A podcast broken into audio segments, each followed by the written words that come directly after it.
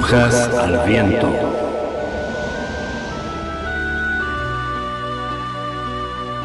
Brujas al Viento, un programa de participación abierta pensado para brujos, brujas y personas de la magia.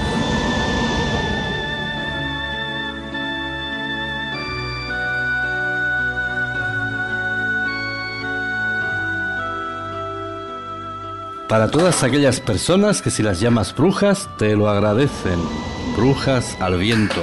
Diseminando magia.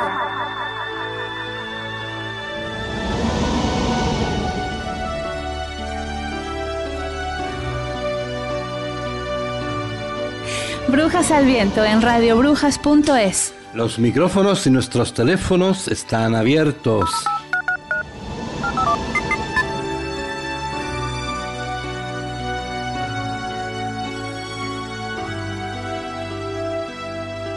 A la medianoche del sábado al domingo, 12 horas España, hasta las 2 de la madrugada. Puedes calcular el horario de tu país en nuestra página web radiobrujas.es.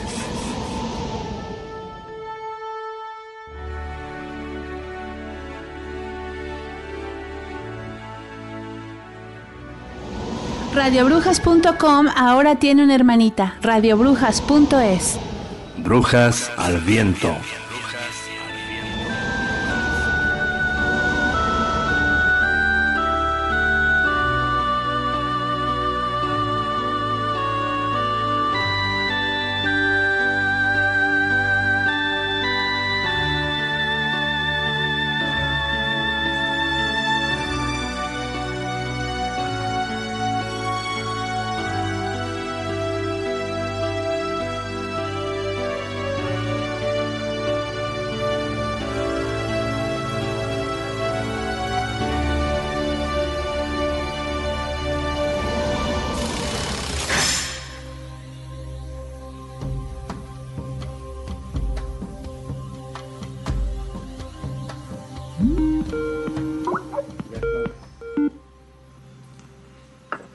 Hola, buenas noches, bienvenidos a una nueva edición de Brujas al Viento. Estamos en el...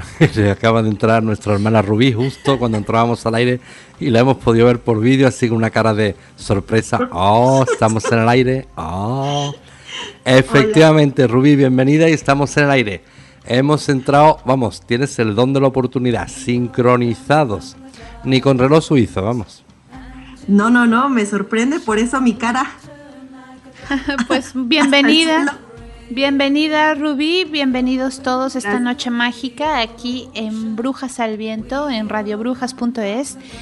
También nuestros micrófonos están abiertos para todas las personas que quieran participar esta noche en el tema súper, pues no sé si decir interesante o morboso, de fantasmas sexuales. Pues efectivamente, ya hace algunas semanas que comenzábamos el primer, eh, la primera parte de fantasmas sexuales, los famosos incubos, sucubos, que ya tenemos muchos testimonios. Es, pues no sé si llamarle eh, problema, es la misma polémica que se preguntaba Carla, porque mm, algunas eh, mujeres, algunas personas son víctimas y otras simplemente son, se consideran absolutamente afortunadas. Eh, podríamos hacer una primera división de, en este grupo. Las que realmente eh, padecen eh, una violación, es una violación con todas las de la ley. Y después otras en las que realmente gozan de unos amantes según los testimonios de las propias afectadas de un amante absolutamente fuera de lo corriente, iba a decir fuera de este mundo, claro, pues que fuera de este mundo. Eh, antes de, bueno, pues entrar en materia con nuestra hermana Rubí, que es eh, bastante experta en el asunto de contactar con otras entidades, me gustaría leerles pues algunos testimonios que vamos a guardar el anonimato, porque muchas, muchas amigas me ha llamado la atención especialmente que solo son mujeres, aunque sabemos que también estas entidades las hay de signos femeninos los famosos sucubos. Pero todos los testimonios que tenemos, tanto en Facebook como en los emails de la emisora, son de mujeres. eh, hablando de... Todas coinciden en algo. Primero, una sensación, una presión que les asfixia el pecho. Después, la incapacidad, no se pueden mover. Y bueno, podríamos pensar que son fenómenos de estrés, que son fenómenos que se pueden explicar en la, en la medicina. Pero ahora viene lo interesante y lo extraño. Un ente, todas aseguran que sienten como un ente empieza a manosearlas, a abusar de ellas y amanecen con marcas. Ya teníamos en este programa en directo hace algunas semanas un testimonio bastante, bastante fuerte de una mujer que realmente pues eh, padecía estas violaciones cinco veces por semana y amanecía con moratones. Lo típico suelen ser marcas de dedos en las nalgas, etcétera. Pero esta amiga amanecía con moratones. Después tuvimos hace dos semanas un testimonio de una amiga, Carla de, El Salvador, que, prometió entrar si, si podía, a la que mandamos un saludo, que también contó y compartió sus experiencias. Teníamos también a, a Oriet, que había prometido entrar, en fin. Vamos a ver, ahora me gustaría leerles eh, un par de testimonios que son bastante gráficos de esto que estamos contando. Así es, muy bien Julio, pues vamos a esperar tu lectura, pero hay que eh, hacer una pequeña anotación con respecto a este tema de los fantasmas sexuales. También se le conoce y se le reconoce como espectrofilia. La espectrofilia es la atracción, sexual a los fantasmas o la excitación sexual de las imágenes en los espejos. También el fenómeno de los encuentros sexuales entre fantasmas y seres humanos. Hay espectrofilia por fetiche, los sucubos y los incubos. Eh, y pues evidencias, ¿no? Que son más que nada los testimonios de todas las personas que eh, tienen estos encuentros, ya sea en contra o a favor. Bueno, pues eh, guardaremos el anonimato de, de, la amiga que nos dice textualmente que se le sube el muerto. ¿Qué hace? Y dice, la verdad no sé si me creen. He leído algunas explicaciones con aportes científicos, pero no sé. Desde hace algunos meses se me sube el muerto por las noches. No me puedo mover. Tampoco puedo hablar y me han dicho que coloque un vaso con agua y que lo cambie cada día y que abra la Biblia en el Salmo 91. Pero en una ocasión el vaso no lo cambié por tres días y estuve recitando todo el día la Biblia y se me volvió a subir. Y entonces esta semana lo he cambiado todos los días. Igual lo cambié ayer, pero se me subió. Entonces eso me hace pensar que el vaso de agua ya no me funciona. ¿Qué puedo hacer al respecto? preguntaba nuestra amiga. Pero quiero leerles otro testimonio que eh, es bastante, bastante curioso y quiero que Rubí eh, prestes atención. Sí, ok. Porque la verdad es que está bastante, bastante curioso y extraño. Eh, una amiga, a la que llamaremos Anónima, asegura que conoce por internet en un chat a una persona, no sabemos si es persona o entidad porque ella nunca lo conoció físicamente, pero fíjate que, qué relato de los hechos más interesante. Dice textualmente, hace unos meses tuve mi primer contacto con seres del inframundo. Sucedió que en una sala de chat, un amigo, cuyo nombre mantendré anónimo, me comentó acerca de una película. Esta película, me explicó, trataba de una mujer que tenía contactos con un espíritu me dio una dirección, me dio un enlace en donde yo podría bajarla gratis. Así que la bajé por curiosidad, ya que a mí nunca pues, me han gustado las cosas raras. Después de una larga espera para que se descargara el archivo, finalmente pude verla. La película no era nueva, era como de los años 80, pero la calidad estaba bien. Ese día recuerdo haber estado viéndola sola, pues mi compañero de piso se va a visitar a su familia. Toda la película describía la historia de la mujer que era agredida sexualmente por una entidad. Al terminar de verla, aunque sabía que era pura ficción, me pregunté qué pasaría si fuera atacada por un ente de este tipo. Me quedé con esa idea en la mente y me fui a dormir. Normalmente yo duermo con pijama, pero ese día hacía tanto calor que me quedé dormida solo con una blusa y mi tanga. No sé qué hora sería cuando desperté, pero estaba soñando que hacía el amor. No recuerdo bien con quién, pero parecía una sombra y yo estaba muy excitada, al punto de llegar al orgasmo. Cuando desperté seguía igual de excitada, abrí los ojos y lo primero que vi fueron mis piernas con la tanga por los tobillos, mis manos a los lados y mis caderas balanceándose de un lado a otro, un poco levantadas de la cama, como si yo misma estuviera empujando mi cuerpo hacia arriba con los talones. Sentí miedo porque no podía gritar y no podía controlar mis movimientos. Y eso no era lo peor, sino que sentía que alguien me estaba penetrando. Algo entraba y salía rápidamente de mi vagina y yo cada vez estaba más agitada. Mi respiración era rápida y estaba bañada en sudor. Fueron varios los minutos en que estuve así, sin saber qué hacer. Pensé que era un sueño del cual no podía despertar. Era como si estuviera dormida pero a la vez despierta, ya que era consciente de todo. Incluso podía oír el chasquido de quien me estaba poseyendo sin mi consentimiento. No pude distinguir a ningún ser y al cabo de unos minutos todo acabó de súbito. Sentí como me soltaron y acto seguido reboté en la cama. Aún no podía moverme, pero mi respiración poco a poco se tornó más lenta. Justo cuando pensé que todo había acabado, sentí como si alguien me empujara al centro de la cama y bruscamente mi cuerpo dio la vuelta, quedando ya boca abajo. Esta vez sentí como mis nalgas se abrían bruscamente mientras una fuerza me empujaba aplastándome contra la cama. Sentí algo frío penetrándome, primero despacio y después a un ritmo cada vez más acelerado. De nuevo empecé a sudar y abrí la boca para respirar mejor, pero no podía hacer ningún otro movimiento. Era inútil resistirme. Sentí algo de coraje, pero pronto fue desapareciendo, dejando en su lugar nada más que placer. Estaba muy excitada y a medida que pasaba el tiempo lo estaba cada vez más.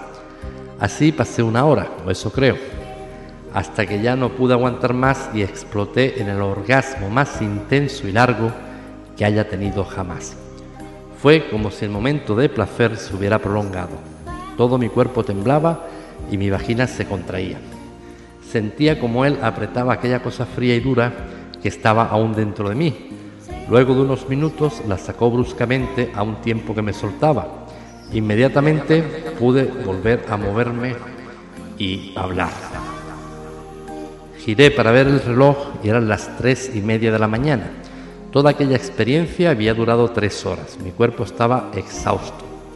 A la mañana siguiente le conté a mi amigo lo sucedido y me dijo que no fue un sueño que realmente tuve relaciones con un ente. Y entonces le respondí que no podía creerle. Para mí no podía ser cierto. El caso es que esta amiga sigue, en fin, se lo resumo.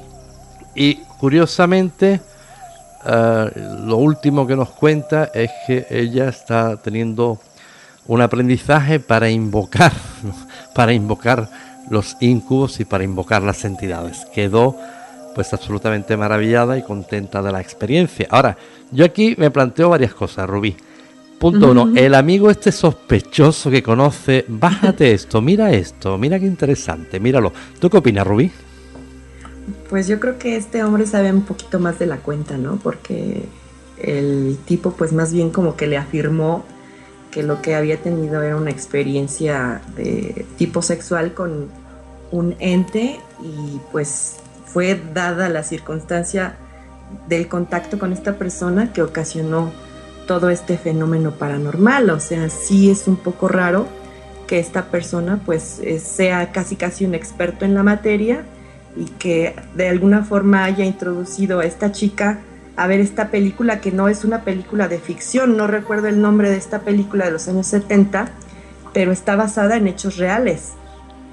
Yo, eh. yo la vi a la mitad y no, no me gustó porque, bueno, sí, eh, la trama estaba muy escabrosa y realmente yo, yo no quise seguir viendo este, esas escenas de sexo con un tipo invisible en donde ella no podía hacer nada y los niños, porque me parece que tenía unos niños, este, trataban de huir de, este, de esta entidad malévola y, y pues esta, esta cosa pues movía cosas este, y trataba de matar a los, a los que ahí vivían en esa casa. Se supone que son eh, hechos reales. No es de ficción esa película. Sí, bueno, eh, no recuerdo ahorita el nombre, pero este, no sé si tú, Julio, sepas este, el título de la película. Yo sé, la prestaron, pero no. Yo sé el, título, lo que pasa es que no lo voy a, propagar y no lo voy a, decir. Pero yo sé el, título. Además, eh, una amiga nos acaba de mandar por Skype la nota recordándonos el título. Se sabe el título, pero no, no lo vamos a dar difusión. Pero fíjate lo que yo me planteo. Eh, ¿Realmente tú crees que alguien puede estar chateando con una entidad de otro plano? ¿Qué, certeza ah, tenemos que es humano? ¿Verdad que puede pasar? Por supuesto que sí, especialmente las entidades se valen de los aparatos electrónicos para manifestarse. Es una de las cosas que más comunes que puede haber, que un, ser este, de bajo astral definitivamente puede hacerlo, ¿no? O sea, estoy convencida de ello. Eh, cuéntanos, mientras algunas amigas se animan a compartir su experiencia a través de Skype, estamos en brujasalviento.hotmail.com por Skype o también Radio Brujas en el aire. Por favor, no me añadan otro ID que igual entra en administración de Radio Brujas y después protestan de que no les contestamos. Eh, Rubí, cuéntanos qué sabemos de... Es que cada vez son más las amigas que nos consultan, especialmente a través de la página de Facebook, sobre sus experiencias. Ya te digo que algunas están aterrorizadas y otras lo gozan. Eh, ¿Qué sabemos de, ya sabes, eran llamados incubos, para otros, eh, yo personalmente no sostengo esa tesis, pero ¿qué sabemos de, esas entidades? Cuéntanos qué sabes. Bueno, yo sé que estas eh, sí son incubos, se supone que son masculinos, son eh, seres o demonios sexuales que en la noche poseen a pues damiselas indefensas. Y yo sé que estas entidades provienen del bajo astral y que son creadas por todas las relaciones sexuales sin amor que hay en, muchas partes, toda esta actividad sexual en, sí, con prostitutas, con, en lugares, en bares, eh, eh, cosas que eh, estos monstruos se van creando de la misma mente humana por las aberraciones que, que tienen los demás y son seres como, como elementales, digámoslo así, y se convierten en demonios sexuales. Dicen que, estos demonios son creados por los mismos seres humanos y que viven eh, aterrorizando a quien, los, a quien los creó, ¿no?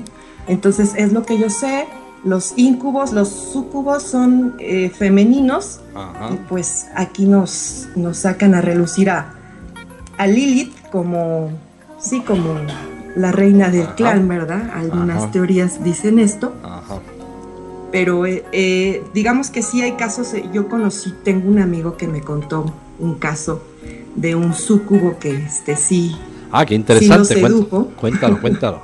Ya, por fin el primer caso de alguien cercano de, un amigo, cuéntanos.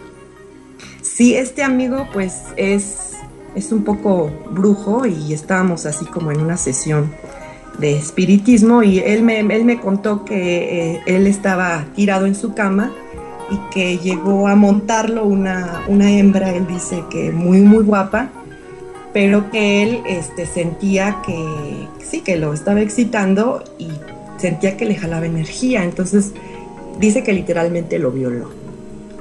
Lo violó y pues él pues no, no podía salir del letargo en el que este, este ser demoníaco lo, lo mantuvo hasta que, bueno, dice él que lo soltó hasta que quiso. Entonces yo, yo nunca había oído hablar de un caso que le sucediera a, un hombre, pero él está convencido de que fue real.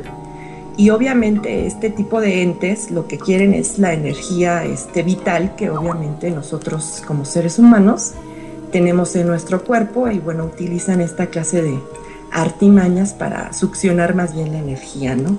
Él dice que, este, que pues estuvo luchando con, con este ente y él se levantó y vio que, este, que era de día y salió, pero cuando salió dice que eran las 3 de la mañana. O sea, una situación muy, muy extraña. Pues sí, y, además que ya es raro porque eh, se sabe que existen los famosos súcubos. El súcubos viene de la, una palabra latina que significa eh, yacer debajo y incubos eh, yacer arriba, que es la parte masculina y la parte femenina, pero todas las amigas coinciden en algo.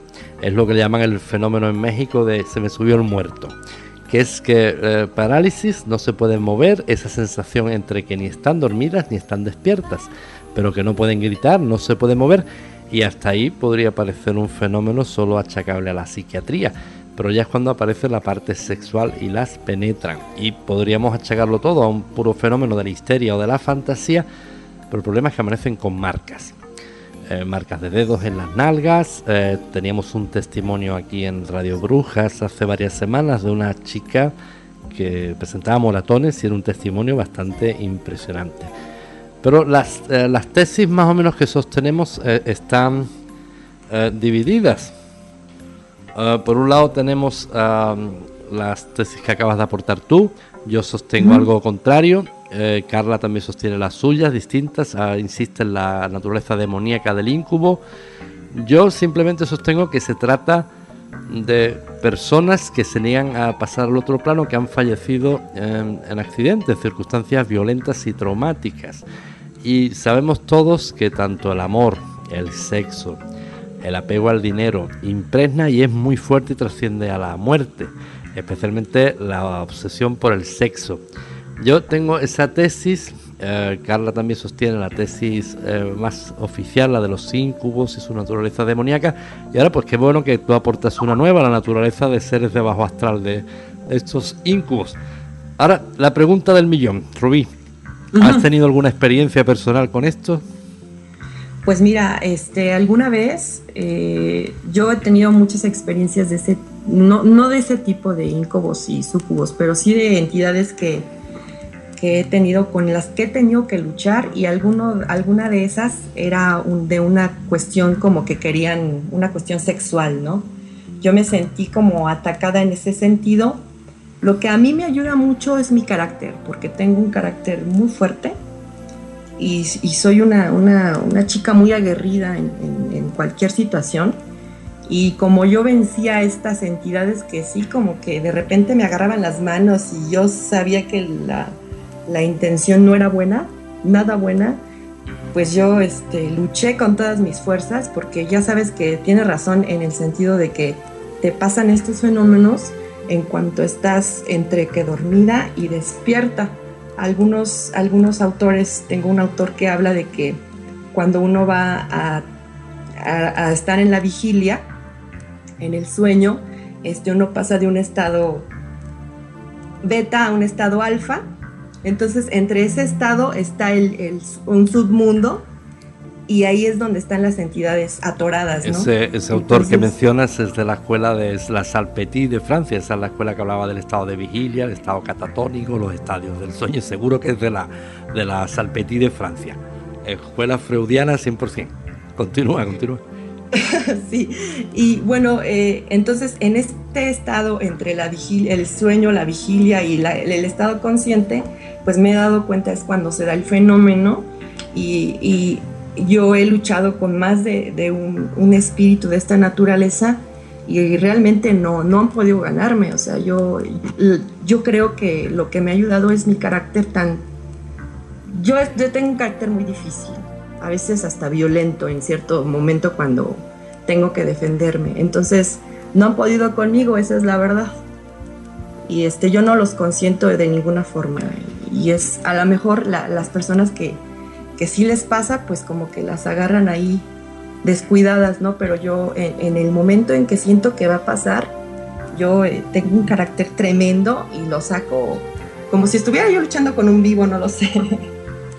o sea, no lo tomo a la ligera. Entonces sí he tenido este tipo de experiencias y pues afortunadamente no, no he tenido así como, como esta chica que pues se sintió tal vez un poco ultrajada.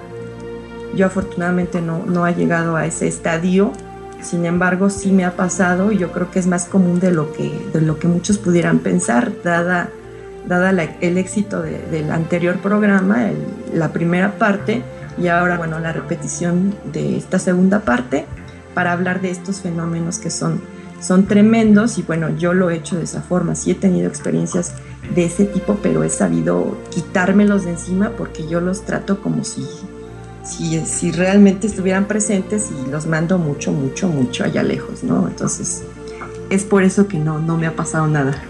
Pues mira, qué interesante. Eh, Rubí, fíjate que otros testimonios que hemos tenido en el programa anterior han comentado que pues eh, les da mucho miedo eh, ese momento, se quedan como congeladas y entonces eso parece ser que alimenta a, estas entidades, ¿no? O incubos. y entonces por ese medio estos, estos seres se no te dejan en paz y entonces es cierto eh, hay que es la primera ay se ha caído Ruby bueno eh, entonces otras personas comentan que pues que, les da miedo y entonces viene eh, el incubo y las somete y las tiene totalmente dominadas. Ahora tenemos a Lilia Reyes que está diciendo que mm, su hermana tuvo relaciones con una entidad y ella fue testigo de ello y que toda la vida la siguieron estas entidades y no ha podido dejar que la persigan. Son demonios y no personas ni fantasmas. Efectivamente, Lilia, yo coincido con esa tesis de que son demonios y ni son personas ni son fantasmas. Entonces, pues estoy de acuerdo totalmente contigo. Y por otro lado, Clara nos está preguntando si hay algún perfil eh, que, tengan las chicas para que los, eh, los incubos las ataquen? Pues eh, venimos observando, eh, nuestra observación, hermana Clara, es una y las tesis oficiales es otra. No hay que olvidar que conocemos estas entidades, los famosos incubos, desde la antigua Grecia. Eh, especialmente en la Edad Media también hay una amplia literatura. Tomás de Aquino, Santo Tomás para la Iglesia, eh, salía al paso de una polémica muy vieja que, eh, que también nos han preguntado en la página de Facebook sobre qué puede pasar si te posee uno de estos entes. En la Edad Media corría la tesis de que embarazaba y que los hijos eran demoníacos, que los hijos que nacían muertos eran fruto de estas uniones, etcétera. Tomás de Aquino salta y dice que al ser una entidad sin cuerpo, ya la está reconociendo cuando la, afirma, pero dice que en la vida puede, puede fecundar vida, etcétera, etcétera, cosa que al menos pues tranquilizó una temporada. El perfil que estamos viendo, por un lado, es el del deseo, porque realmente hay mujeres que, desean estos encuentros y otras los provocan y otros han, han aprendido a invocarlos. Y otro perfil, el de las que realmente los eh, mujeres indefensas, que los rechazan, que son bastante, bastante eh, asustadizas. Entonces llegamos a la conclusión por nuestra observación de que estas entidades eh, gozaban, eran, tenían un perfil sádico, que gozaban causando daño y con el terror de la víctima. ¿Por qué? Pues porque las amigas que realmente confesaron que lo gozaban, pues eh, les duraron bastante pocos estos encuentros, la que más, pues a lo sumo 5 o 6 meses. Y las que no lo gozan, las que lo sufren, que son verdaderas violaciones, les dura años. Y donde realmente ellas gritan, patalean, padecen, pero vuelvo a repetir lo mismo, que es que son verdaderas violaciones y donde no sirven de nada ni los exorcismos. Una de ellas eh, incluso tenía familia santera. E recurrieron a todo tipo de hechizos, de rituales, hasta de exorcismos y no causó nada de nada. Con lo que nos indica que no estamos hablando ante entidades demoníacas. Eh, simplemente son seres eh, fallecidos en circunstancias traumáticas que se niegan a abandonar este plano y a encontrar la luz, a pasar al plano siguiente. Eh, parece como si gozaran realmente con el dolor y el daño y el sufrimiento y la indefensión de la víctima. ¿Por qué digo esto? Porque los perfiles que tenemos de mujeres que realmente eh, exponen incluso en la página de Facebook, algunas lo reconocían públicamente como amantes extraordinarios, les dura bastante poco. Yo la que conozco, el caso que conozco más dilatado en el tiempo es de seis meses, y que alguna amiga entre y nos lo, nos lo cuente. Pues... Eh, Tenemos aquí en, nuestros contactos a una de nuestras oyentes y nos está comentando, bueno, no puede entrar al aire por circunstancias eh, personales, pero nos quería comentar que en su cuadra, en su calle, ha tenido eh, pues pláticas con sus vecinas y todas han sentido que alguien las toca y conversando entre ellas llegaron a la conclusión de que un vecino que murió algunos años atrás era algo fastidioso con las chicas y entonces ellas piensan que era este o es este espíritu del fallecido.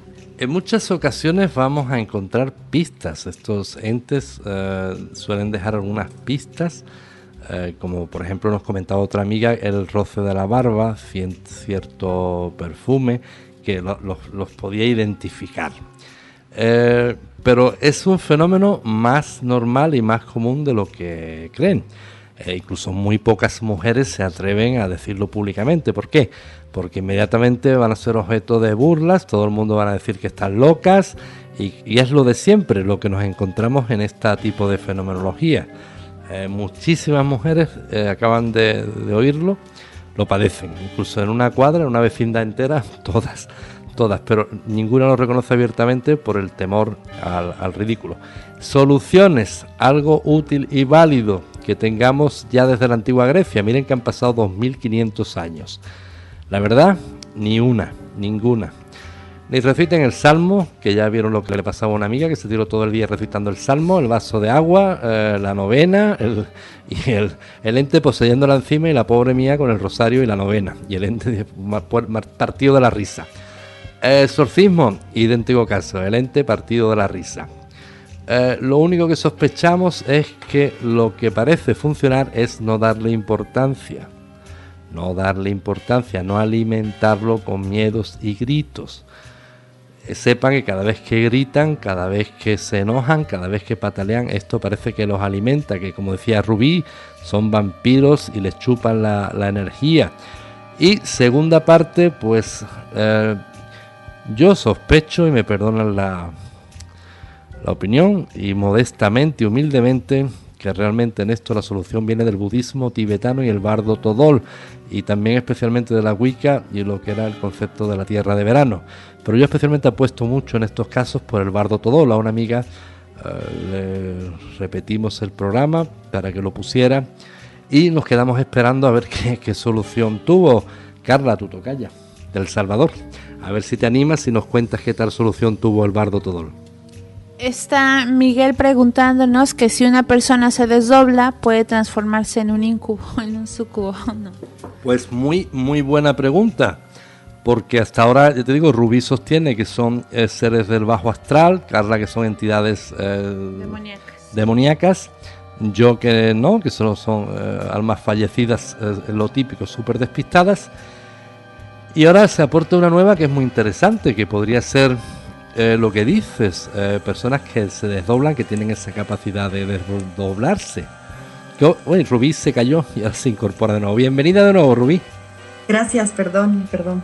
Aquí eh. estamos, escuchando con mucha atención. Perdonada, ¿qué tal? ¿Has estado al tanto de, las opiniones de nuestros amigos? Sí, sí, ah, estabas hablando de la persona que se, se si se desdobla se convierte en un incubo. Sí, a mí personalmente el testimonio de esta amiga ya me pareció sospechoso. Eso de que, punto uno, conoce a una persona, ya lo llama amigo, anónimo, de la que no tiene mayor contacto en un chat de internet. Esta persona le facilita un enlace. Toma, bájate esta película, mírala. Inmediatamente esa misma noche, eh, pues tiene todas las experiencias que ha contado. Vamos a una película casi pseudo, nombre no porno, pero bastante subidita de tono. Y al día siguiente el amigo pues la asume como la cosa más natural del mundo. Con lo que yo sospecho de lo que nos dice nuestro amigo Miguel en la pregunta, si no podrían ser eh, entidades o personas que tienen la capacidad de doblarse, porque por lo pronto la experiencia está sospechosa. ¿eh? Sí, bastante. Yo ahí dudaría que con lo que estaba hablando fuera humano, ¿no? Podría haber sido algún tipo de entidad. Eh, hay, que, hay, que, decir que pues a todas, todas las mujeres que lo padecen, que le están escuchando el programa, punto uno, de todo menos miedo. Eh, Punto 2. Si ustedes están padeciendo este tipo de experiencias, sepan que el mismo miedo que sienten parece que alimentan estas entidades. ¿Por qué? Porque nosotros que tenemos acceso a todos los emails, a todos los correos, que absolutamente guardamos el anonimato y la intimidad, pero sabemos que aquellas que lo gozan y que incluso los buscan y los invocan, pues el contacto dura muy poco tiempo. Y aquellas que lo rechazan, que se aterrorizan, les duran años. ¿eh? Pues, pues ¿Y realmente eh, podrían ser entidades que se desdoblan o no? ¿Qué piensas? Yo, yo creo que para, para no, no, no, yo no creo que sea posible que una persona, este, un ser humano que se desdoble puede convertirse en un incubo, a menos que tenga un, un grado muy, muy avanzado eh, eh, de manera espiritual y para ello pues no puedes ir por la vida tratando de violar personas en tu cuerpo astral, en primer lugar, ¿no? Porque para hacer ese desdoblamiento, pues uno tiene que tener mucha preparación, en principio para alejarse del cuerpo lo suficiente como para salir y violar a la vecina. o pues sea, creo que eso. Vamos a ir a una pausa, a una pausa musical y ahora continuamos.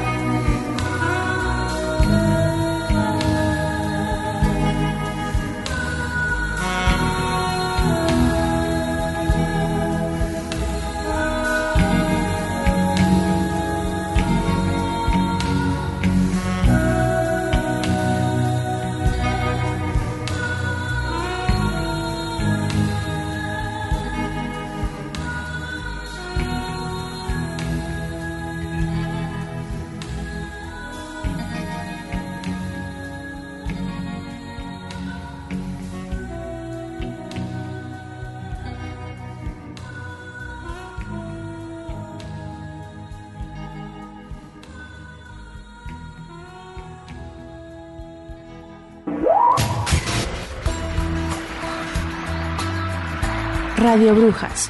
Tenemos a tu disposición una élite del mundo de tarotistas, psíquicos y videntes. Permítenos ayudarte. Escribe contando tu caso a brujas@radiobrujas.es.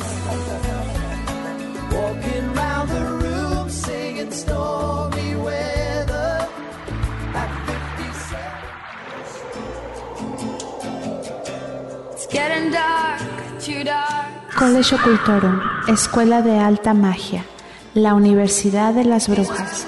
Ven con nosotros y aprende la auténtica brujería tradicional y ancestral y los nuevos usos del siglo XXI. Ahora hay becas al alcance de todas y todos.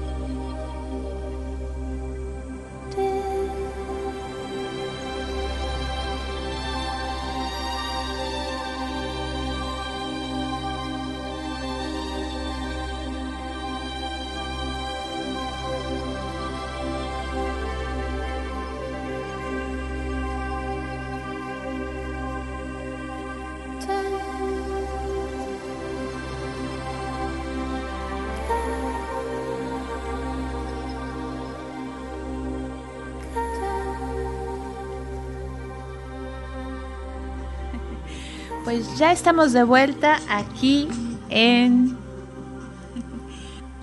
Radio Brujas. Brujas. Has tenido una pausa, pero ya no sabías dónde estaba y vas a decir en Evangelio. en Tarot en directo. ya estamos de vuelta en... ¿O querías dar una pausa de suspense? no, es que estaba yo liando aquí la comunicación porque tenía yo eh, mi computadora prendida. Un lío técnico aquí que tenía yo. Bueno, pues eh, yo, el servidor, les aporta su modesta experiencia sobre estas entidades. Miren, llevamos por lo pronto 2.500 años que sabemos de, estos fenómenos, de los famosos incubos. Ya en la antigua Grecia se habla de ellos. En la Edad Media hay profusión de datos. Y en la, en la Edad Media con las torpezas de la Edad Media y de la Inquisición. Ya saben, los aficionados que eran a buscar hijos del demonio por todas partes, menos ellos que eran el propio demonio pero buscaban siempre el demonio en la casa ajena, en lugar de mirarla en la propia. Pero 2.500 eh, años en los que no se ha aportado ni una sola solución, que ya se dice pronto. La ciencia oficial, la posición que aporta es la volver la espalda, la burla, tomarlo a risa, tomarlo a, a broma, pero es una realidad, una realidad además de la que muy pocas mujeres quieren dar fe porque enseguida son tomadas por locas, a burlas y tal es la posición de la ciencia oficial. Soluciones, pues ya vemos que ninguna y a nosotros el casillero de entrada del email y de Facebook se nos caen con estas consultas, incluso alguna que otra en público que preguntaba eh, qué puede pasarme, pues eh, consecuencia física, eh, a veces marcas, a veces, pero quítense de la cabeza que las puede embarazar o una barbaridad de estas. Esto es típico de la Edad Media. Eh, mi tesis personal, ya se las decía antes, son personas que han muerto en accidente o de forma traumática, que en vida estaban muy apegados al sexo. El sexo impregna y trasciende después de la muerte, igual que el amor, igual que la posesión y el dinero, Por ejemplo, eh, les recuerdo estos castillos eh, encantados, especialmente en Escocia. Imagínense ustedes que son dueños de un señor castillo, todo un castillo. Eh, cuando se mueren, pues se niegan a abandonar su propiedad. No es lo mismo ser dueño de un castillo que dueño de una choza. Ya cuando se mueren, pues dicen, ay, qué alivio que me quite la choza o el mini apartamento de encima. Pero estas personas que son dueños de todo un castillo se niegan a abandonar su propiedad, a encontrar la luz, a pasar al otro plano. A veces, como decía en un programa Rubí, porque todavía están muy impregnados del miedo eh, como dicen los tibetanos, porque están muy despistados, porque en realidad no sabemos a dónde dirigirnos.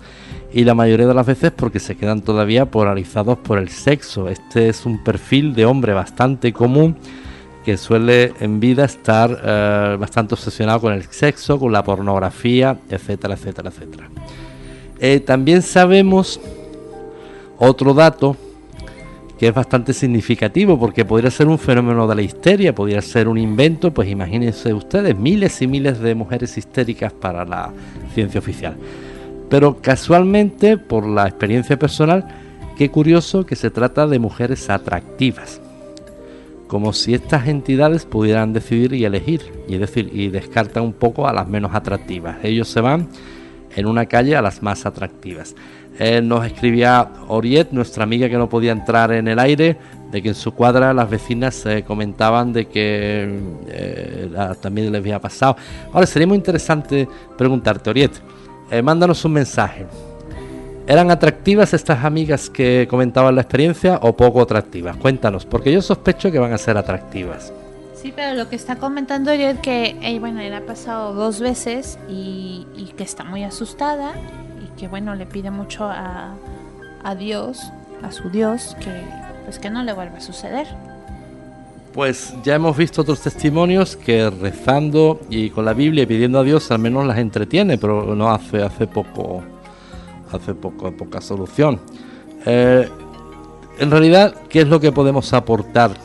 Eh, pues podemos aportar algunas cosas que más o menos se han demostrado como efectivas, especialmente la lectura del Bardo Todol. Dedicamos un programa entero a recitar el Bardo Todol, que ahí está en el aire y lo repetimos de cuando en cuando. Eh, qué pena que no pudo entrar nuestra amiga del Salvador, que, habíamos quedado que ella iba a poner la radiación, la emisión del Bardo Todol, a ver qué, qué efectos había tenido. Y bueno, pues en cuanto a la, a la concepción de la Edad Media, pues Carla, tú de la Edad Media y de estos temas, pues vas a saber, es tu parte y tu opinión de los demonios y mezcla de demonios y de humanos, solo demonios, solo humanos, incluso hay bastantes eh, juicios de la Inquisición que, parece que lo confirman. Así es, Julio. De hecho, eh, bueno, todo esto de los incubos y los sucubos viene a partir de, de la Edad Media, eso sí.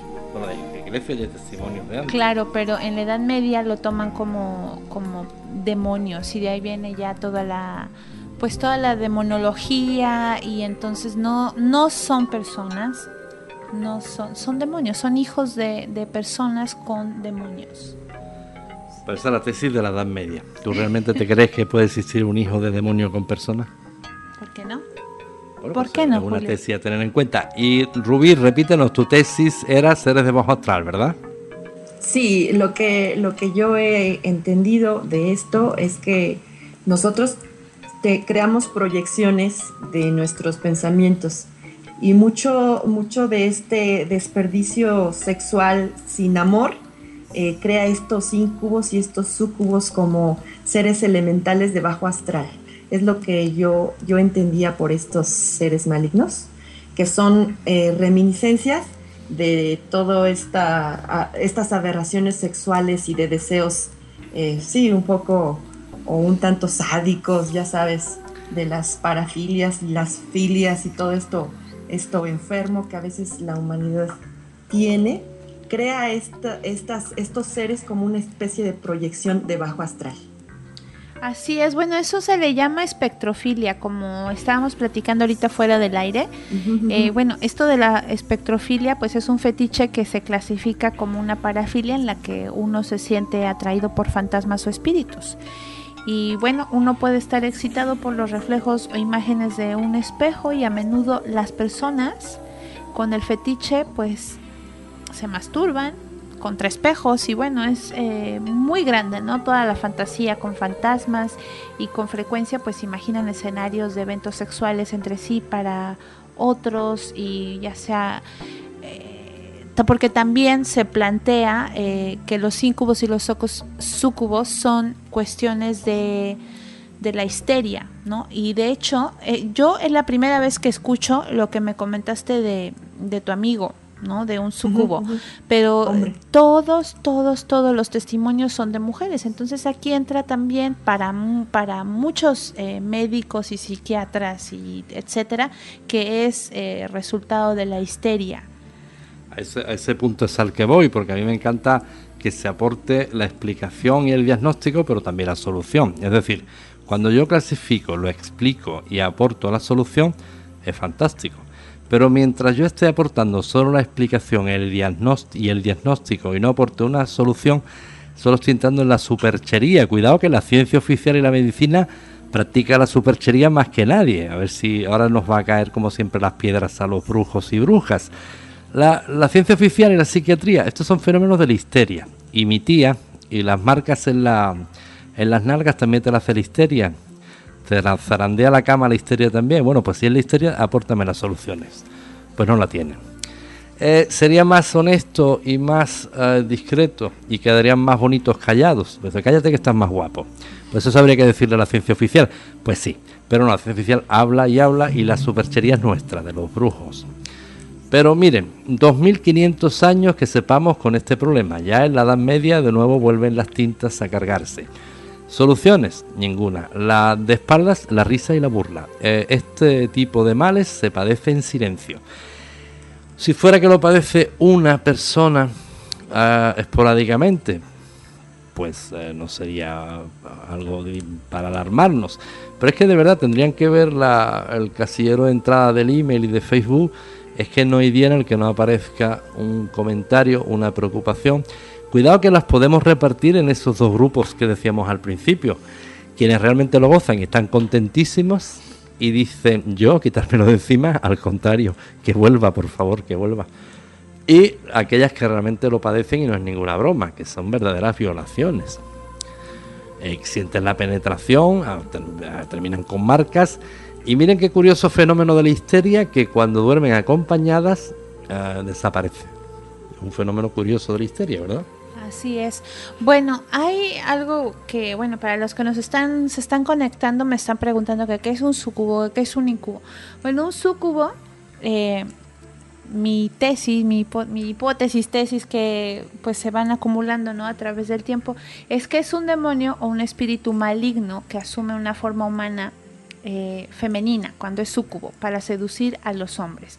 El sucubo seduce a más hombres a través de las relaciones sexuales y es conocido por tener eh, el semen del varón para su uso, ¿ok? La contraparte del sucubo es la pesadilla. Ahora, el incubo es un demonio que toma la forma humana masculina. El incubo, al igual que el sucubo, seduce a las mujeres a mantener relaciones sexuales con el objetivo de impregnar a la mujer con su semen. Ahora, la creencia de que los sucubos e incubos son espíritus o fantasmas que tienen relaciones sexuales con hombres y mujeres clasifica el fenómeno como espectrofilia. Ahora, se especula sobre si la espectrofilia realmente existe. Eso es lo que, lo que estamos comentando. Incluso antes, eh, la espectrofilia era un término documentado donde habla historias de espíritus que tienen relaciones sexuales y procrean con humanos. Varias culturas tienen sus propias versiones de las historias de la espectrofilia. Los árabes, los griegos, los hindúes, los celtas son algunas de las culturas que tienen el folclore de la espectrofilia. Ahora, eh, el nombre de espectrofilia solo es diferente en cada cultura. Los diferentes nombres son cualquier eh, cosa, por ejemplo, genios, eh, en el folclore árabe, en el folclore celta, las historias pues tienen eh, diferentes eh, connotaciones, ¿no? Pero todos tienen una cosa en común, los fantasmas tienen relaciones sexuales con los seres humanos. Y bueno, en cuanto a la evidencia científica, pues no hay evidencia científica. Se ha documentado sobre este fenómeno de la espectrofilia. Todas las pruebas pues no son las historias de las personas que afirman haber sido eh, visitado por estas eh, entidades seductoras. Eh, ¿Tú has escuchado algo diferente de alguna hipótesis o alguna evidencia científica, Julio? Pues eh, lo que estamos repitiendo, se conoce el fenómeno hace 2500 años y no se conoce la solución. Imagínense cómo están las cosas. Y no es ni una mujer ni dos mujeres. Ya una amiga Orieta nos decía que en su cuadra el grupo de vecinas todas confirmaron padecer los mismos ataques. ¿Cuántas mujeres puedes calcular tú que padecen esto, Rubí?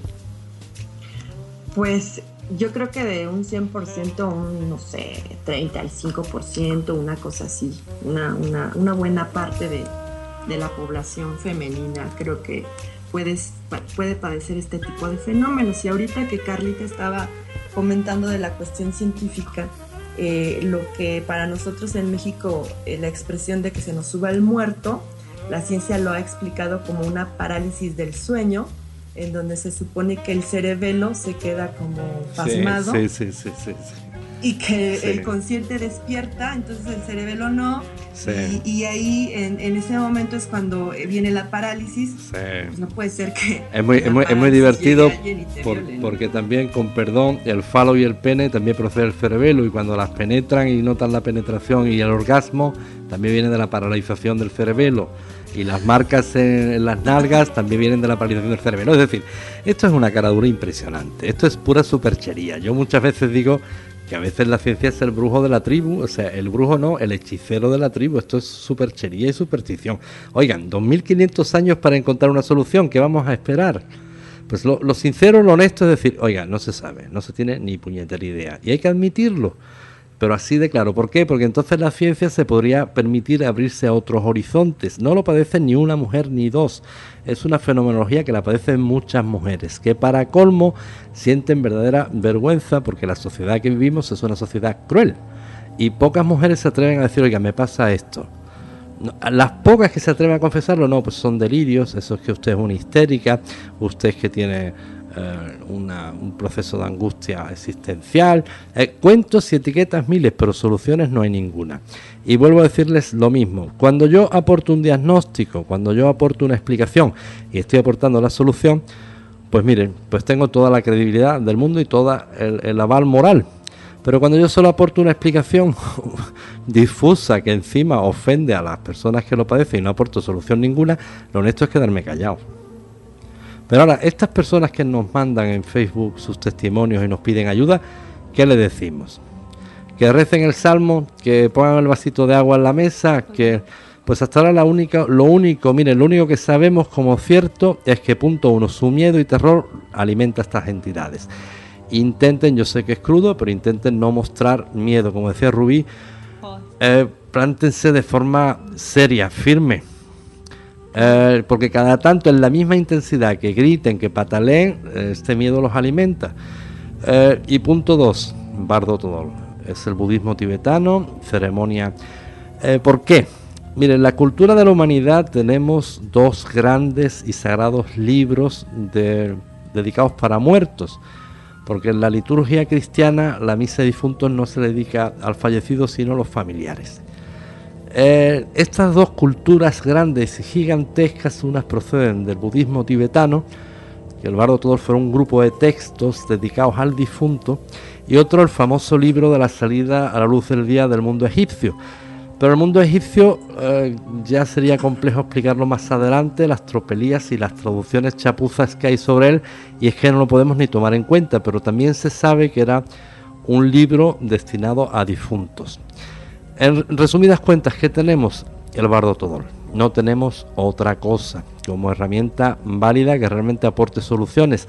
Yo estaba muy interesado en el testimonio de Carla del Salvador porque ella insistió mucho en, de hecho le pusimos especialmente para ella la repetición del bardo todol en radio para que la pusiera en la casa a ver qué efectos había tenido eso, porque nuestra solución era no luchar con el ente, no tomarlo como un enemigo, sino simplemente como un alma fallecida que no encontraba la luz. Y el bardo le daba mucha luz. Y a ver qué solución teníamos. Pero bueno, estamos esperando porque le digo lo que la humanidad en 2500 años, ni la ciencia oficial en 2500 años ha solucionado, pues nosotros queremos solucionarlo en pocas semanas. Entonces, pues eh, se trata de que testimonios como el de muchas amigas, como eh, tu opinión absolutamente autorizada, Rubí, como el de otras amigas que van entrando, que siempre lo digo, no es interés morboso, es que con la con el testimonio de una mujer que padezca esto, se ayudan a muchas otras porque se animan y salen al aire, a la luz y dicen, oiga, sí, a mí me pasa. Fíjate, Julio, que está eh, mencionando una de nuestras oyentes que ella sí ha escuchado de qué pasa con hombres, que le pasó a un conocido con la forma de su mujer muerta y no lo dejaba estar con nadie. El hombre que casi se muere bajó de peso y estaba muy amarillo. Fue con una persona agnóstica y logró salir adelante. Ah, qué interesante. Eso es un sucubo como la copa de un templo. Eso es un sucubo de enciclopedia.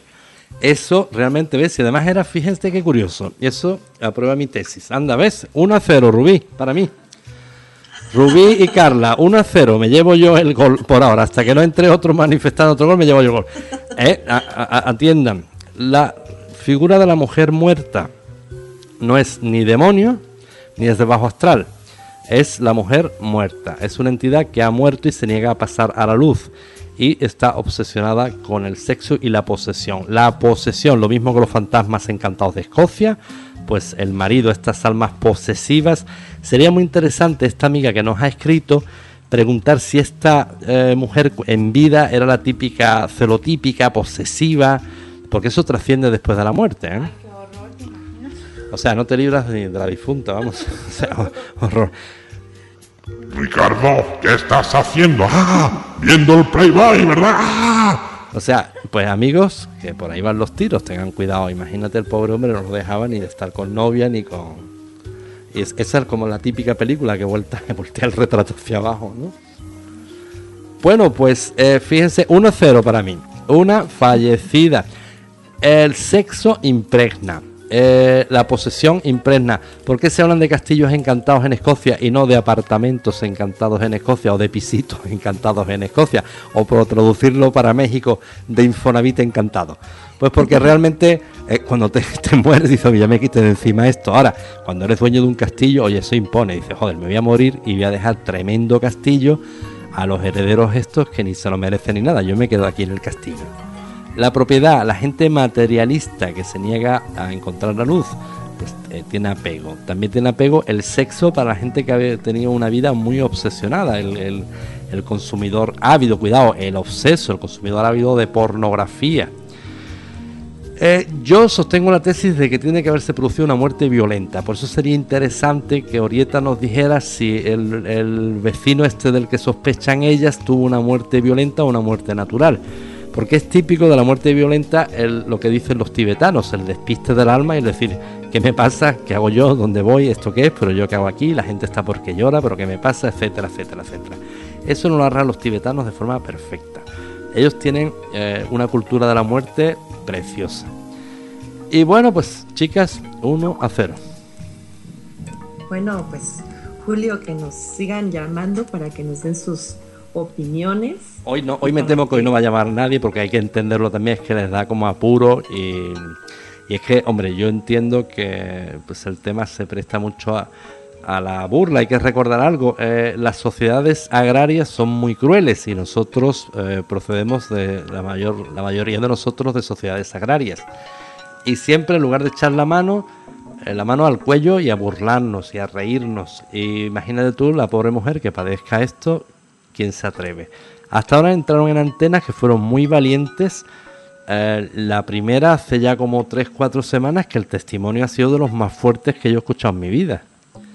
Y cuidado una cosa, que yo no doy los tips porque como en todo en la vida, pues hay mucha fantasiosa, hay, eh, en fin, y no se dan los tips para que no repitan y no mimeticen comportamientos, pero nosotros tenemos una serie de claves para saber si son ciertos o no son ciertos.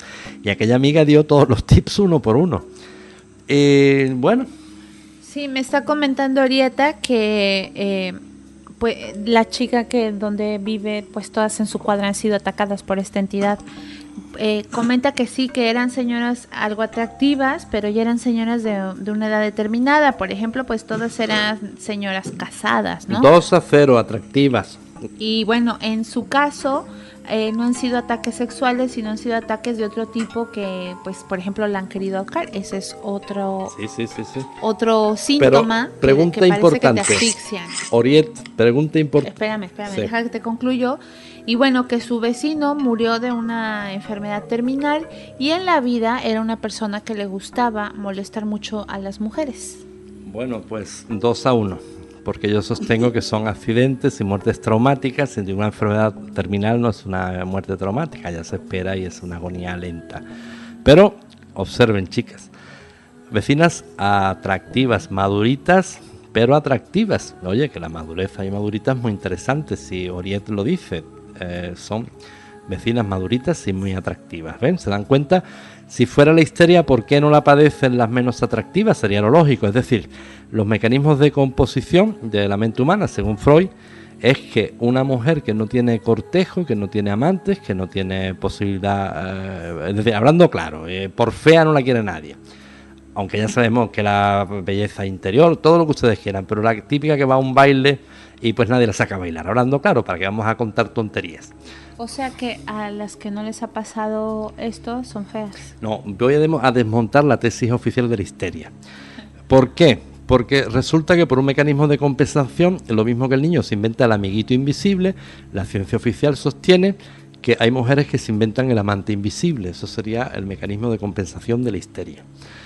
Y qué casualidad que solo les pasa a las que son atractivas. De hecho, eh, yo, las amigas que nos comentan estos temas en Facebook, aparece la fotografía, oye, y se ven chicas que son bastante atractivas. Nuestra hermana Rubí, pues hablando en plata, es atractiva también.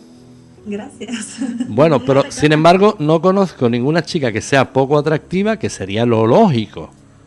Hombre, lo lógico para la ciencia oficial, es decir, lo mismo que el niño que inventa el amiguito invisible para jugar, pues la chica que es poco atractiva, que no tiene candidatos, no tiene cortejo, inconscientemente se, inventa el amante fabuloso, etcétera, etcétera, etcétera. Lo de las marcas ya está más difícil de justificar.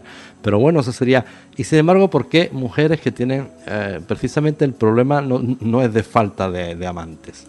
Y curiosamente no se inventan un amante eh, que sea atento, que sea dulce, no, se inventan un amante absolutamente salvaje y bestial. Cuidado que los hay de todos tipos y clases, ¿eh? que también hay estas entidades que son hasta incluso atentos y dulces. Bueno, pues eh, ¿no has escuchado hablar de esto, Rubí, de los amantes atentos y dulces del otro plano o solo de los salvajes? Pues yo he escuchado, eh, por ejemplo, almas gemelas que vienen a ayudar eh, aquí a, las personas que están encarnadas.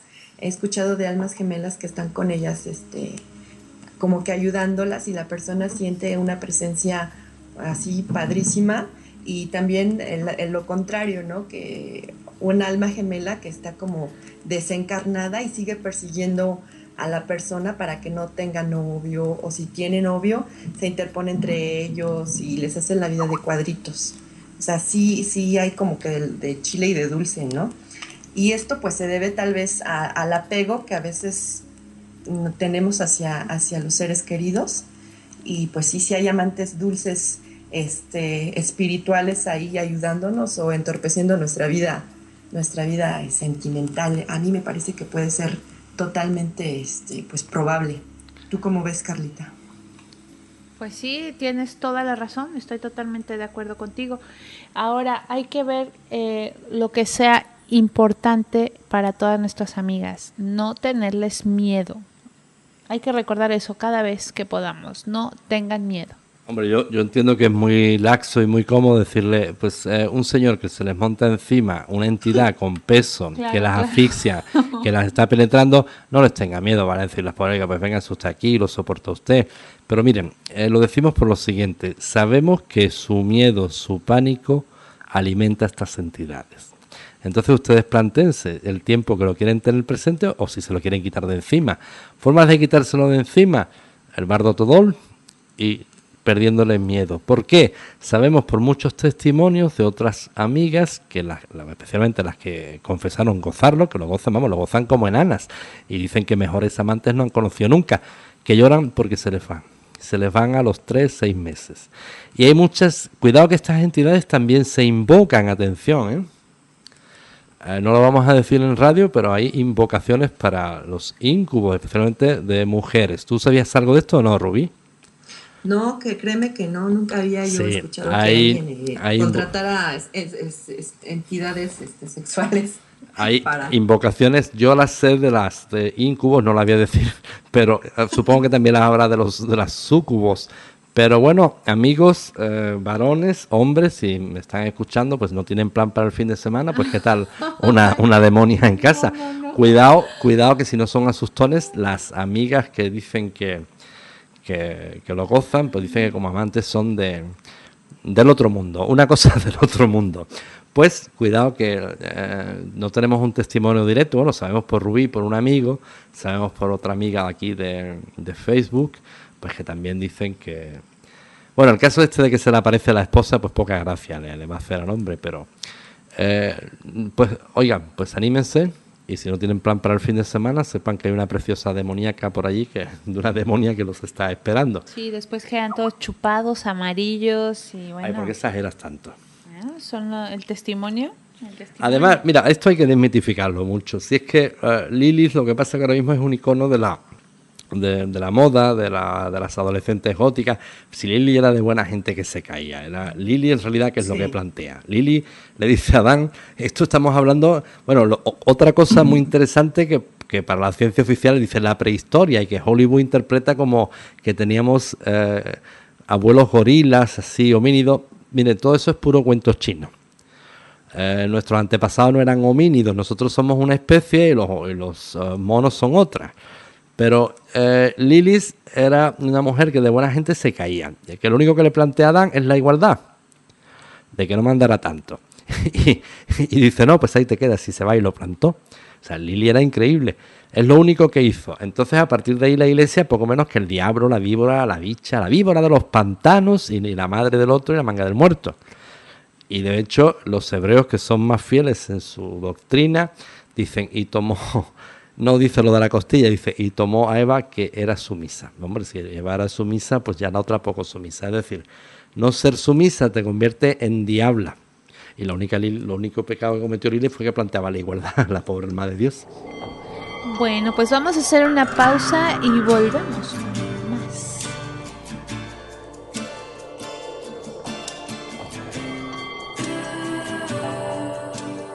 College Ocultorum, Escuela de Alta Magia cursos de tarot, brujería tradicional, alta magia, seminarios muy, pero muy especiales.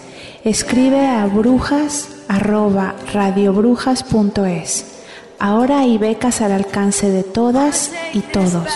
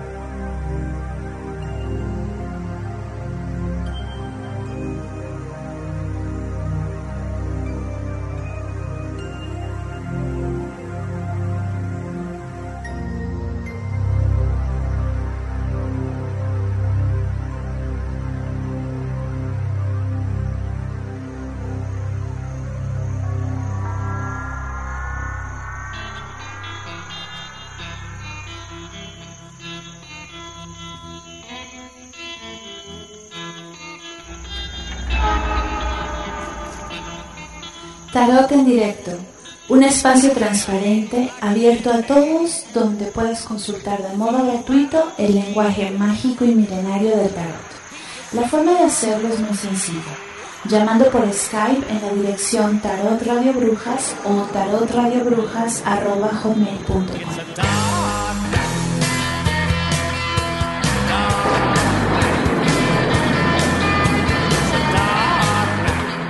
Si por algún motivo quieres que tu consulta sea más privada o sea desarrollada por un equipo experto y dedicado, puedes hacerlo enviando un email a brujas.radiobrujas.es o entrando en nuestra página web de radiobrujas.es en la sección de consultas.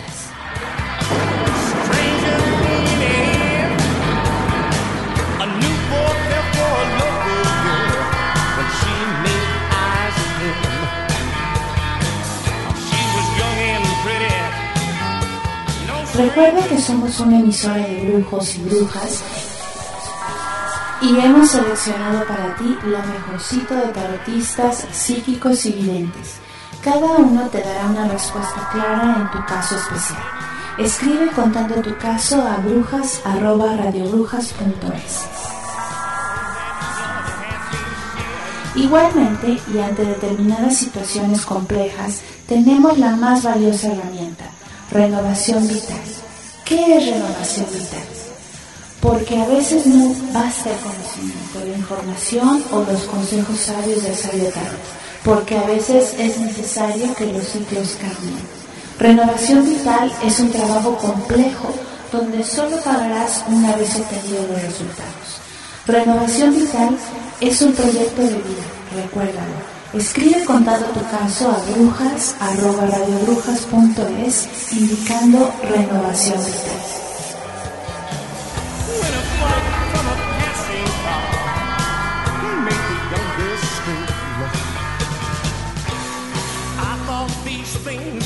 Bueno amigos, estamos de vuelta de fantasmas sexuales, incubos.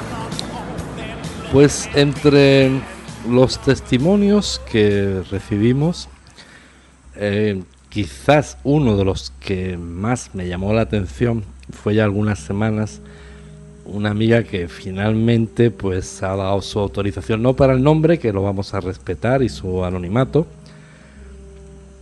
pero vamos a contar la historia que verdaderamente hay dos que a mí personalmente pues ya son muchos años casi 30 en este mundo de las ciencias ocultas, pues que más me han llamado la atención. El otro fue el que entró hace, la amiga que entró hace dos o tres semanas, con aquellas marcas y aquellas experiencias que se sucedían hasta cinco veces por semana. Y otro de esta amiga que nos envió un email. Eh, nuestra amiga es española, eh, no diremos su nombre, y vamos a suponer, tampoco es enfermera, pero vamos a suponer que trabajaba bastante tiempo en el turno de noche de un hospital. Y ahí tomó contacto con un chico, la verdad que es que daba bastante pena porque era un chico en la flor de la vida y pues estaba cantado, tenía una enfermedad terminal y se iba a morir. Finalmente, eh, cuando ocurrió, fue inmediatamente la misma noche en que muere este chico, nuestra amiga estaba pues eh, recién divorciada, llevaba poco tiempo viviendo sola. Y ella nos cuenta en el email que realmente no pudo verlo, pero lo que hablábamos antes, en ese estado de tránsito entre la vigilia, a punto de quedarse dormida, ella sintió su presencia y pudo sentir algo más, las manos eh, cómo tocaban su cuerpo todas nuestras amigas coinciden en lo mismo, la incapacidad de moverse. No se puede mover y inmediatamente la presión en el pecho. Ella intentó resistirse, intentó moverse, pero finalmente terminó eh, cediendo, incluso confiesa que, que lo, gozó. Aquellos encuentros sexuales continuaron en el tiempo y se repetían pues eh, con bastante frecuencia.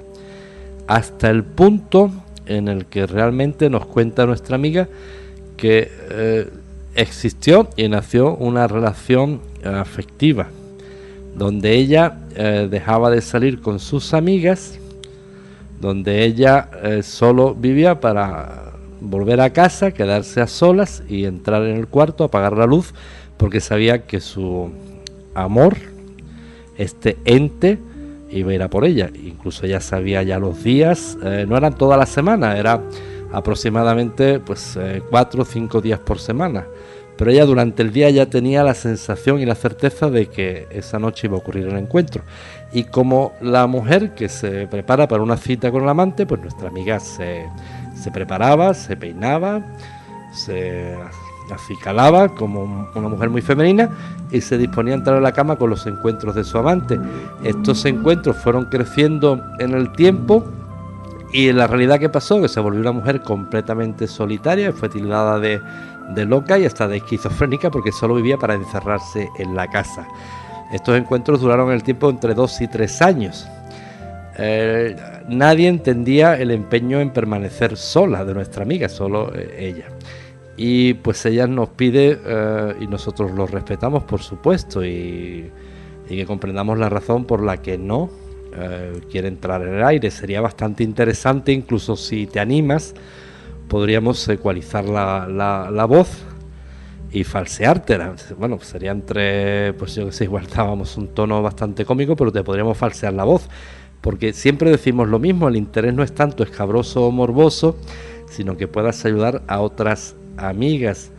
Porque realmente, miren, en los dos extremos y los dos polos están cantados. Uno, que rechazan y realmente son víctimas de violaciones, y otros en que lo buscan, lo gozan y se pueden aislar de la realidad, porque ellas cuentan que no hay nada igual, que no han conocido otra experiencia igual.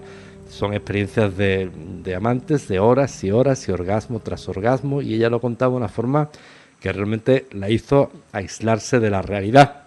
Pero yo me planteo lo mismo que dice ella, bien, supuestamente ya estoy curada, pero ¿qué realidad tengo ahora? Una pareja mediocre, un... Hombre, yo me imagino que no quiere entrar por lo mismo, por si la pareja está escuchando eso de una pareja mediocre porque imagínate luchar contra un fantasma. Esto ya es lo del síndrome de Rebeca. Pues mira, eh, sé que nos estás escuchando. Si te animas a entrar, pues te vamos a ecualizar y falsear la voz. Te doy mi palabra y yo te protejo. Es decir, si vives en, en el este de España, te pongo en el sur de Italia. Y si vives en el sur de Italia, te pondremos en los Pirineos. Mira, una prueba de cómo falseamos la voz. Por ejemplo, Carla, habla. A ver, voy a hablar, en este momento vamos a estar hablando sobre las cuestiones de los incubos y los socubos. Estamos hablando de este tema de incubos y socubos. Y entonces Rubí nos está escuchando muy tranquila. Sí, claro que sí, los estoy escuchando muy feliz. Ay. A ver, Rubí, habla. Yo estoy hablando en este momento con mis amigos de Radio Brujas para invitarlos a que no, no sean tímidos y nos pues que, sus experiencias. Qué bien. Radiobrujas.com Bueno, pues así se falsean las voces en directo, aquí en radiobrujas.es. Bueno, pues ya sabes, amiga, que si te animas tu testimonio va a ayudar a muchas mujeres. Eh, si te animas, pues además de falsearte la voz, te la vamos a ecualizar, te pones un pañuelo en el micrófono, un papel celofán, una capucha y bueno, pues tu testimonio va a ayudar a muchas, muchas mujeres, que es una fenomenología y son sucesos que padecen muchas mujeres y todas coinciden en lo mismo y yo las entiendo.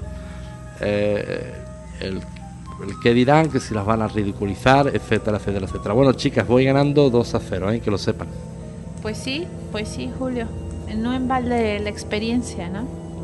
Y el conocimiento. ¿Cómo que la experiencia? ¿Quién se lo que yo he sido incubo? ¿Cómo que la experiencia? Ahora mismo una rectificación pública o te mando a mis abogados. Bueno, mándamelos. Rubí, ¿cómo te ríes, eh? No, yo divertidísima. Bueno, hay que, decir una cosa muy importante. Cuando ustedes vean que nosotros recurrimos mucho al sentido del humor y a la risa, ni mucho menos nos queremos burlar de ustedes. No es lo mismo que se rían de uno a que se rían con uno. Nosotros intentamos quitar eh, dramatismo, intentamos que se sientan cómodos en su casa, en una charla de amigos, una radio entrañable. Radio Brujas cuando nace, nace... Radio Brujas es un proyecto de tres amigos que nace en Lida, la noche de San Juan de hace cuatro años. Es un sueño. Somos tres amigos, una noche mirando al mar, que recordamos las radios antiguas con la familia, un proyecto entrañable. Y hacer una emisora de brujas y de brujos en un proyecto familiar. Radio Brujas no es una multinacional, Radio Brujas no es un emporio mercantil, Radio Brujas es solo eso, lo que ustedes ven y lo que ustedes escuchan. Radio Brujas es un proyecto de muchos amigos que se quiere compartir. Y ya es que muchas veces amigos nos hablan en privado como si fuéramos una multinacional. O incluso, pues qué entrañable, muchas veces nos han pedido hasta equipo para algunas zonas. Oiga, a ver si por favor nos envían un equipo. Y bueno, pues decimos lo mismo. Más quisiéramos nosotros que tener los medios para mandar no, no una pequeña biblioteca, sino mandaríamos pero algo más que, que pequeña biblioteca, créanme porque realmente la idea es diseminar la magia, el aspecto serio de la magia. Y no son solo palabras, nosotros apostamos por muchos puntos, ya lo ven. Tarot en directo, que gratuito, que sepan lo que es eh, tarot y no tarot.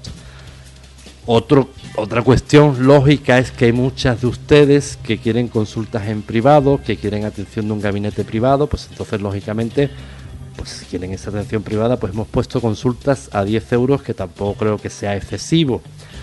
Eh, después tenemos un proyecto que es Renovación Vital, donde ustedes solo pagan una vez que han obtenido los resultados. Pues ya mm, más cosas para diseminar la magia no se puede hacer. Y Radio Brujas es un proyecto de amigos que nace para amigos. Es una emisora de brujas, de brujos, para brujos, brujas y personas de la magia. Personas de la magia es todo aquel que se quiere acercar a la magia. Y como radio quiere retomar aquel espíritu de las radios antiguas que la familia se reunía alrededor de un receptor de radio. ¿Nunca has escuchado la radio en familia, Rubí? Claro que sí, este, mi papá es muy aficionado de, tener ahí su radio y digamos que, él es el que ha impuesto en, en nosotros esa gran, gran, eh, eh, pues sí, práctica de estar alrededor, escuchando eh, la radio, escuchando los programas en vivo y en directo. es fabuloso, para mí es un instrumento antiquísimo, de todos mis respetos, que, que yo creo que fue uno de mis sueños tener una participación especial con ustedes, mis, mis queridos amigos. Pues ya la tienes y además que lo haces bastante, bastante bien. La radio es magia y, no es eh, hablar por hablar. La radio te permite estar trabajando mientras escuchas la radio. La radio te permite que la imaginación vuele. Sería lo mismo que el que lee un libro y después ve la película. ¿Cuántas veces no nos pasa que después de leer el libro vemos la película y nos decepciona? Y dice, bueno, joder, vaya, vaya porquería de película. El libro estaba mucho mejor, por supuesto, porque el libro apelaba a tu fantasía y a tu propia imaginación. La película ya acota la imaginación y acota la fantasía. La radio es igual, la radio te permite eh, trabajar, te permite ocupar las manos y la radio es compañía. La radio es magia. La radio que yo eh, crecí con ella era una radio entrañable con unos medios muy rústicos. Mi mamá la ponía, que en paz descanse, y yo, el niño que yo era, pues crecía con unos misterios, una música así los misterios, la hora de los misterios, ah, aquello me encantaba. Y el misterio era una estupidez, porque el misterio era ah, quién había robado un bolígrafo, yo qué sé qué historia, pero aquello, ahí yo sabía que había magia. Y esa noche de San Juan, tal que este verano, hace cuatro años, tres amigos, Carla incluida, pues eh, junto al mar nace Radio Brujas y otras historias y secretos que algún día contaremos, pero absolutamente apadrinadas por una entidades en magia que son palabras mayúsculas. ¿Por qué? Porque Radio Brujas tenía todo en contra, administración y políticos incluidos. Si ustedes observan algo, ponen un dial y la misma noticia la da el mismo programa, ponen, cambian el dial, la misma noticia, la misma noticia. Digo, joder, pues que hay más canales para dar la misma noticia. Pues nosotros teníamos derecho a tener una emisora de brujas y brujos para brujas y brujos y contar los que, nos, los que nos apetecía, por ejemplo, noticias como la de esta noche. Si resulta que es una fenomenología de la histeria, Y hay, entonces hay cientos de miles de histéricas. Pues oiga, pues si ya que sabe usted el diagnóstico, pues apórteme la solución. Pues la ciencia oficial solo parece vivir para poner etiquetas. Soluciones no. Pues no se le ocurre pensar que a lo mejor se equivocan en sus etiquetas. No se le ocurre pensar que cuando la cura, el fármaco, la terapia no sirve, es que a lo mejor la definición está castrada, está amputada, no sirve el diagnóstico porque es lo que yo sostengo, no son entidades demoníacas. Una pregunta, entonces, ¿por qué cuando, cuando están teniendo estas experiencias todas las víctimas, por así decirles, eh, estas entidades las atacan y las asfixian? La acnea. Eh, vamos a ver, eh, por partes. muchos de ustedes conocerán el Master y Johnson. ¿Lo conoce Rubí? ¿El qué, perdón? Master y Johnson, en el Tratado de Sexualidad.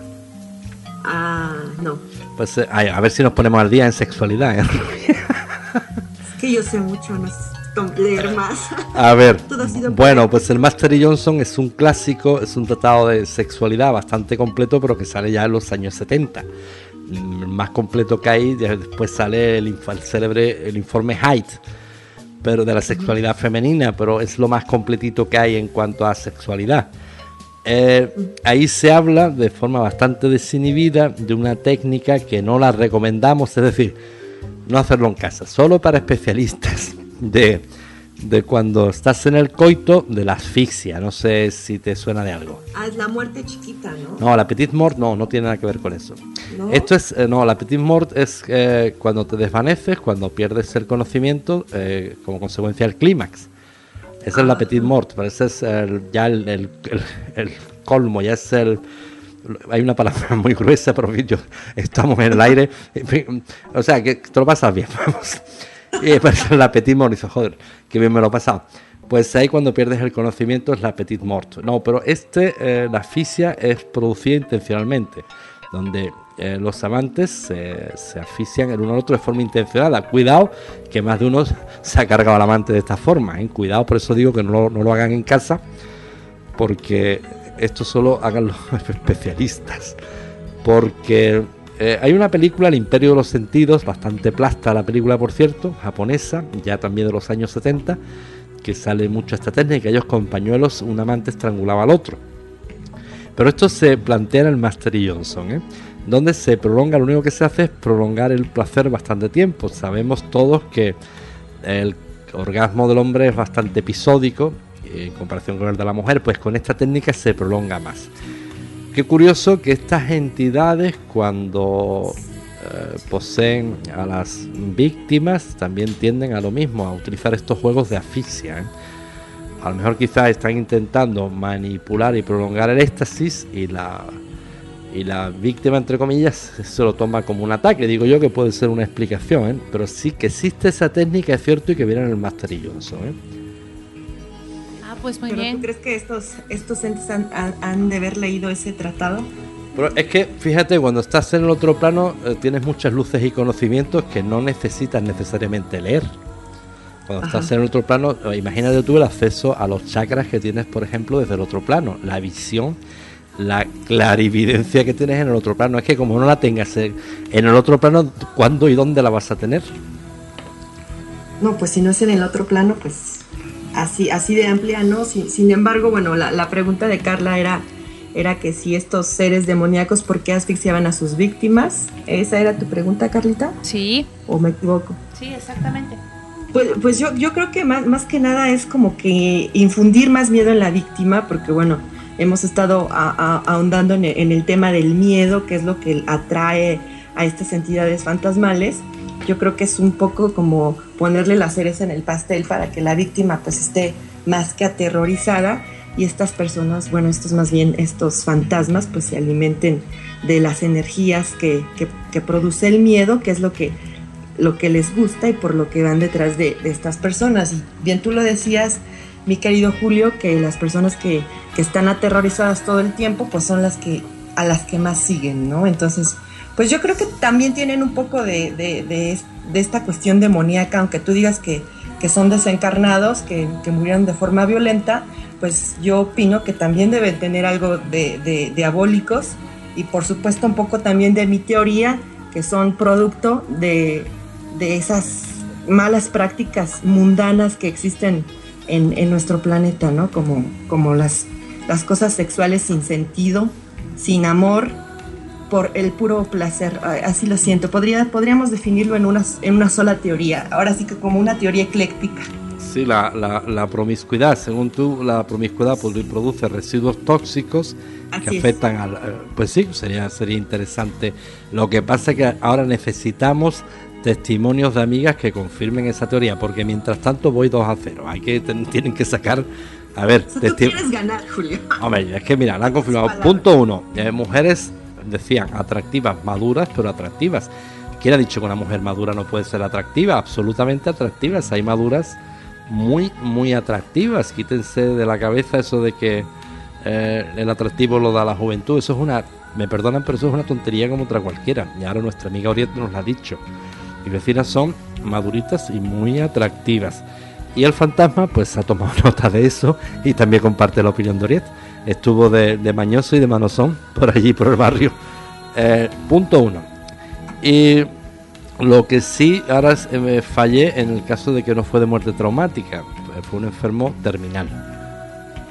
Pero yo ya también tenía una información privilegiada por una amiga que nos había mandado esta historia espeluznante.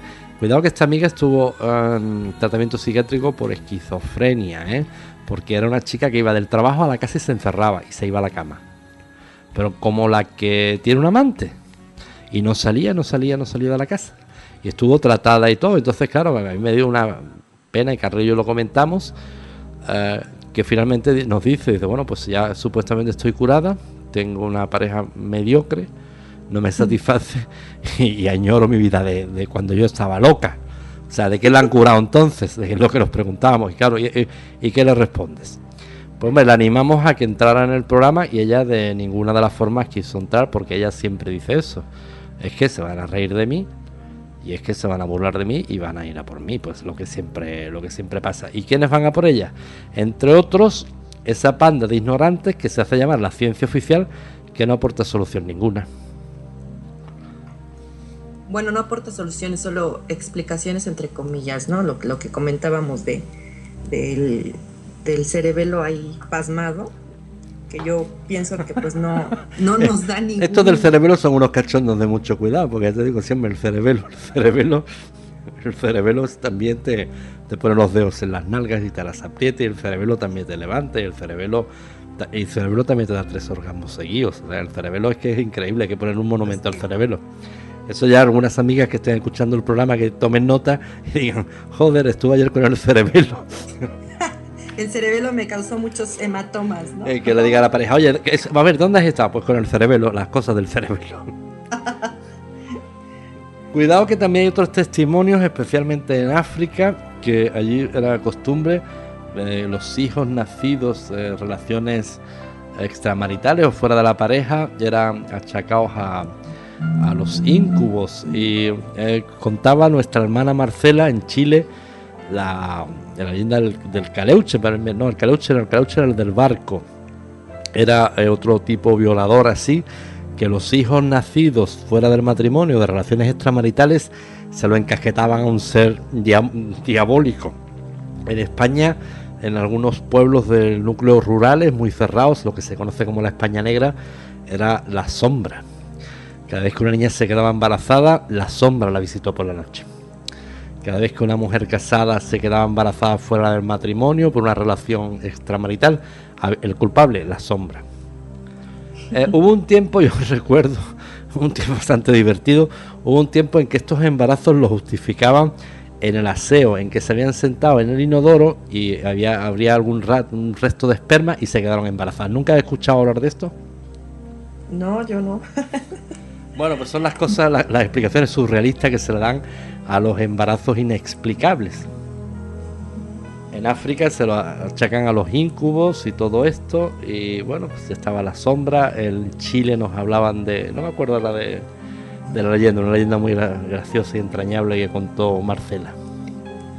Fíjate que ahorita estoy eh, revisando los comentarios de nuestra página de Facebook y nuestra amiga Ire nos platica que a ella le ha pasado eso de, de los seres, que ella le llama, que llegan de noche. Pero no solo a mí, se le ha sentado en la cama a personas que llegan de visita y los espanta. A ella se le aparece en sueños y la última vez fue hace como una semana donde se subió a la cama, la abrazó y no entendió la finalidad, no le interesa, pero cuatro manitas pequeñas de las sombras, igualmente pequeñas, pues le ayudan a desprenderse de ese ente. Entonces se dispone a, rezar aunque no es católica, es parte del ritual que le dijo una bruja de Veracruz, ahí en México, y después de cinco padres nuestros, desapareció el bicho ese. No es miedo, eh, le fastidia que tiene un sueño ligero y bueno, la deja en el desvelo. ella aclara que en su casa que ha sido de su familia desde siempre, se aparecen seres, hay duendes, etcétera. No hay temor, solamente sabe que están ahí. ¿Cómo se llama nuestra amiga? Ire. Ire, pues anímate, entra en el programa, te ecualizamos la voz, te destrozamos la voz, o te ponemos voz de pitufo o voz de ogro de las galletas. Tú puedes elegir. Eh, Rubí, ¿a ti qué, voz te gustaría tener? ¿Voz de ogro o voz de pitufo? Yo voz de ogro. A ver, pues habla y te pongo la voz de ogro. Ok, lo que pasa es que mi personalidad es muy fuerte y no me imagino con voz de pitufo, así es que me gustaría una voz de ogro que espantara a todos los incubos y los sucubos que estén o pudieran estar a mi alrededor, ¿no? ¿Qué tal me oigo? Pues muy tenebrosa, ¿eh? Sigue, sigue. No, pues yo, yo pues en este momento soy el ogro feroz. A ver, asusta, da, algunos gritos de susto, asusta a la audiencia, da unos gritos así, que asuste bien. ¿quieres, ¿Quieres que grite? Bueno, bueno, no va a asustar a los vecinos, pero un grito así tenebroso.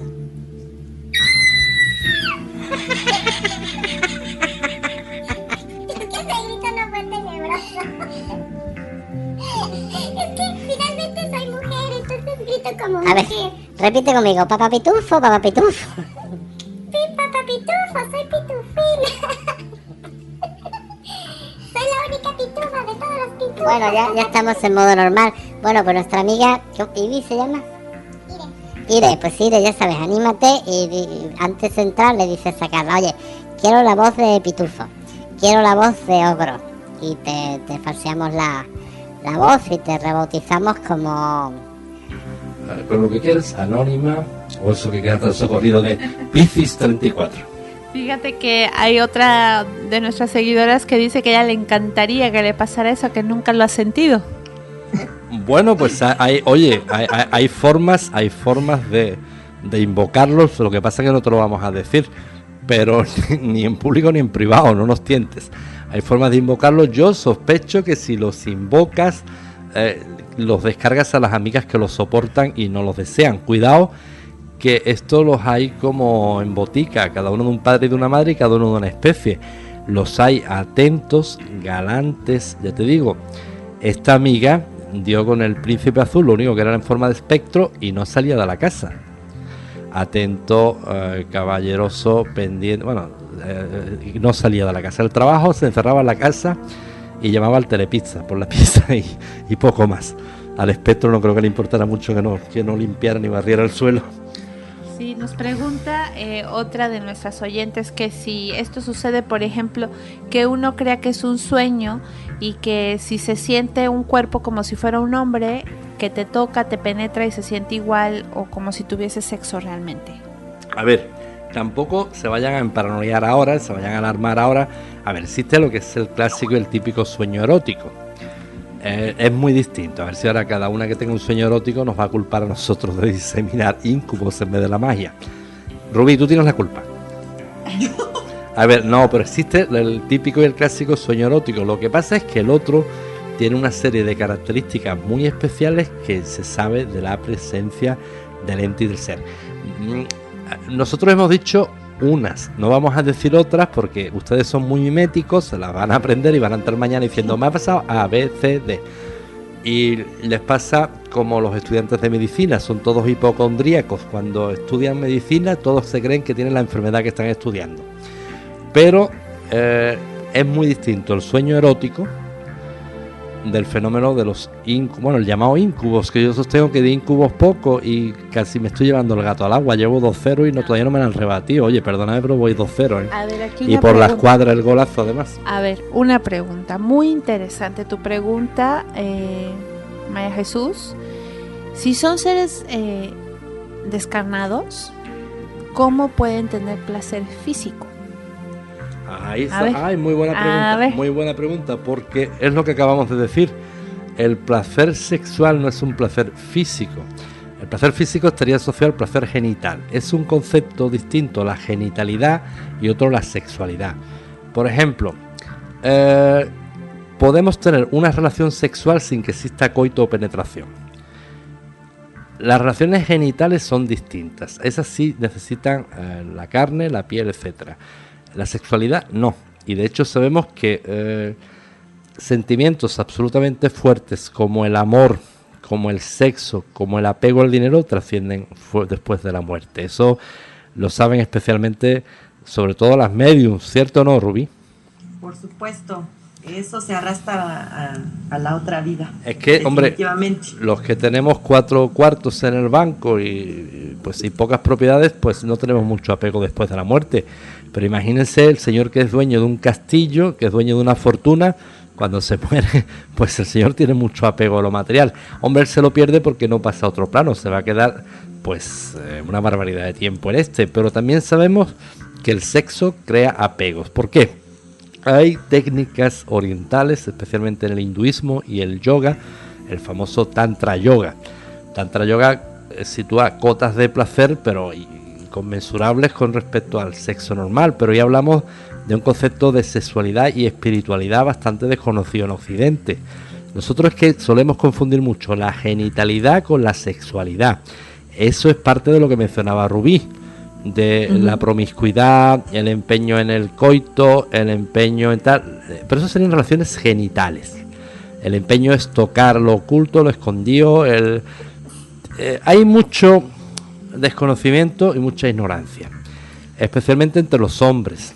Eh, el mundo de la sexualidad masculina es un mundo para nosotros bastante torpe, que nos limitamos a, ir siempre a lo escondido, lo oculto, lo oculto, lo oculto. Hay un autor absolutamente fantástico que lo recomendamos siempre, que es Alberoni, que dice, Alberoni dice, la zona erógena en una mujer es toda la piel. Y Alberoni está considerado hoy por hoy una autoridad en sociología. ¿Por qué? Porque mucho tiempo nos hemos estado los hombres eh, comprando literatura extraña de esta de las zonas erógenas de la mujer, las zonas secretas. Como si realmente las mujeres tuvieran detrás del lóbulo de la oreja un resorte que accionándolo se iban a volver locas de pasión. Y Alberoni dice, la zona erógena en una mujer es todo, eh, los mecanismos que erotizan a una mujer son muy distintos y no los vamos a entender. Por eso eh, estas entidades entienden mejor que nadie eso de que la sexualidad es una potencia espiritual. Pues eh, lo que opina eh, Mari- María de Jesús es que el orgasmo pues es pura energía y entonces trasciende como energía en el... Muy bien planteado, sí señora, muy bien planteado. Pero ahí exactamente, ahí estaría el concepto de genitalidad y el concepto de sexualidad, que es lo que también decía Rubí. Tanta promiscuidad, es que eh, eso no sería sexo, sería pura genitalidad y pura... Claro. Es que hay muchas relaciones, si las eh, pensamos bien, personas que se han quedado fijadas en una etapa de su desarrollo. Es muy normal cuando estamos descubriendo lo que llama la etapa oral, cuando descubrimos el sexo, tenemos seis añitos, eh, de jugar con la vecinita, pues yo te enseño mi cosita y tú me enseñas la tuya y yo toco tu cosita. Pues eh, hay muchas relaciones entre adultos que en realidad vienen a hacer eso, si lo piensan bien. ¿Ustedes creen que dos desconocidos que se acaban de encontrar en una discoteca, que se desnudan en un carro en los aparcamientos y hacen el coito, que eso es una relación sexual? Eso es una relación genital. Yo juego con tu cosita y tú juegas con la mía. Eso es así de crudo y simple. Relación sexual eh, está dentro del amor y el amor es otra cosa. Por supuesto que sí, es, es algo más profundo en donde las dos almas intercambian el amor y lo que yo digo de mi teoría es que estos incubos, incubos y sucubos son una proyección de bajo astral de estas relaciones que no son pocas, son, se repiten una y otra vez en todo el mundo que los chicos salen a buscar a ver quién se deja, ¿no? Entonces, este, yo creo que es este, esta promiscuidad, esta falta de, de amor, pues luego desemboca en estos seres de bajo astral que tengo aquí una chica en el Facebook que está de acuerdo conmigo, eh, Julio, no sé si ahí puedas... Bueno, no, no, pero a ver, eh, tu amiga tiene que aportar testimonios, no vale que te, que te vaya de barbera diciéndote, aplaudiéndote, porque tu amiga te va a escuchar en el programa y dice, claro, no, no. A ver, tiene que rebatir la teoría y tiene que aportar elementos, porque Rubí trata de transmitirle a nuestros amigos diciéndole no sean promiscuos y no jueguen a, los genitales porque van a producir incubos. Pues vamos a darle la bienvenida a Ire, que se animó a entrar. Hola Ire, buenas noches. Hola, buenas noches. A ver, más fuerte, más fuerte, Julio. A ver, pues bienvenida, Aire, ¿qué tal? ¿Cómo estás? Muy bien, gracias, escuchándoles desde hace un ratito que pasaron. Me llamó muchísimo la atención el, el tema de hoy porque en verdad, como dicen ustedes, es bastante recurrente. Ay, bueno, pues qué bueno que te atreves a, a entrar. Bueno, pues a ver, cuéntanos tu experiencia. Hasta donde se pueda contar, claro. No hay problema. Mi experiencia data desde que yo era niña. Empezó eh, cuando tenía, no sé, tal vez 12, 13 años. A la hora de ir a dormir me sacudían la cama. Todo es cerrar los ojos y sacuden la cama. Cabe mencionar que yo, por eh, cuestiones de salud, eh, siempre mis padres me cuidaron que no tuviera anemias cosas parecidas. Entonces yo sé que no eran vértigos ni nada de eso pasaron los años, al casarme, eh, vivía yo en otra casa, igual me seguían sacudiendo la cama, pero no pasó de ahí. Yo tenía entendido, tenía entendido que aquí en la casa donde vivo, es la casa de la familia de años. Perdón, se, entrecortó, que la casa que vives, ¿qué pasa? Siempre he sido de la familia, desde nueva, la casa. Ajá. Siempre he sido de la familia. Entonces, desde que yo era pequeña, mi mamá nos comentaba que veía salir una sombra de una puerta del baño hacia la puerta de la sala. Ajá. una figura alta, vestida como con túnica. Nunca le vio rostro ni nada, solamente la sombra. Yo la he visto en dos ocasiones y más personas que nos han visitado también ven esa figura. La situación es de que yo no sé si es ese, que curiosamente se aparece como para avisarnos generalmente se le aparece a, personas que en algún momento nos van a hacer daño después.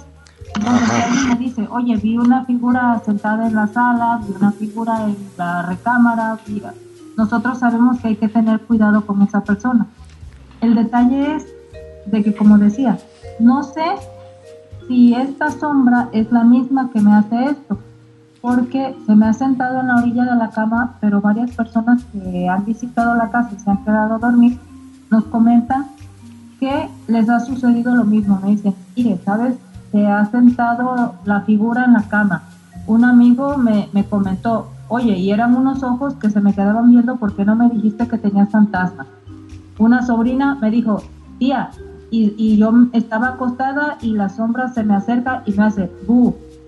Pero, pero esto lo vimos como, como una burla. Le digo, sabes que estaba jugando contigo, pero no se vale. Entonces, ah, este ser ha hecho otras cosas.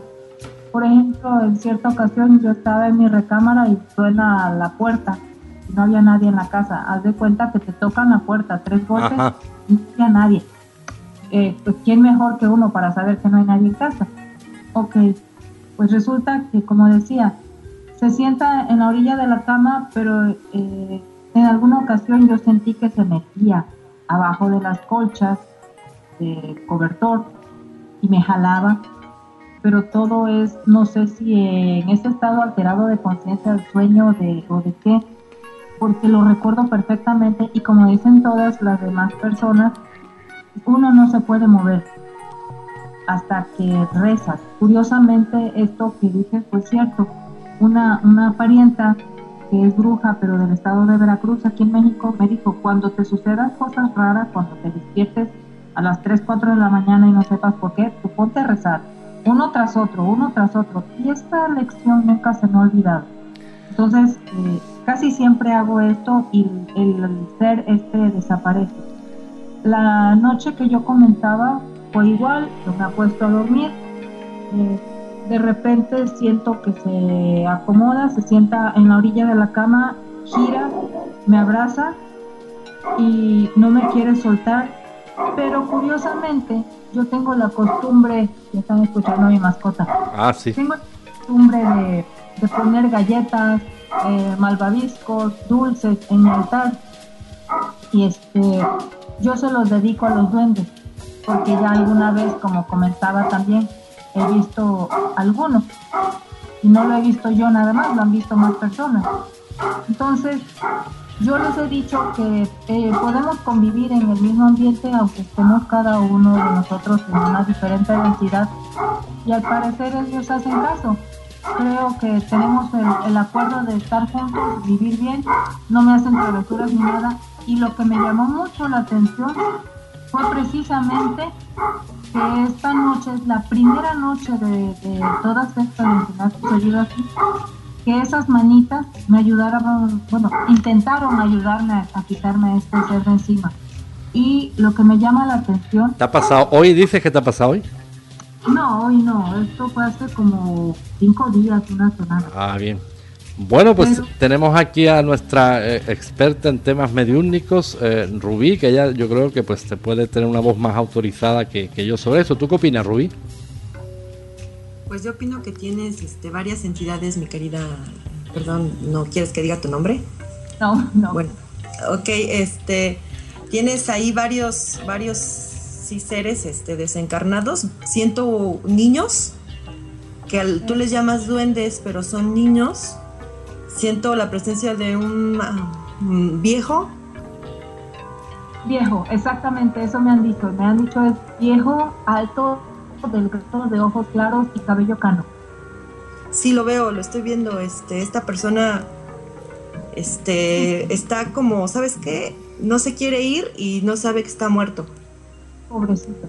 No me dan miedo, en verdad no me dan miedo. Lo que les he dicho es, saben que todo está bien, pero por favor déjenme dormir.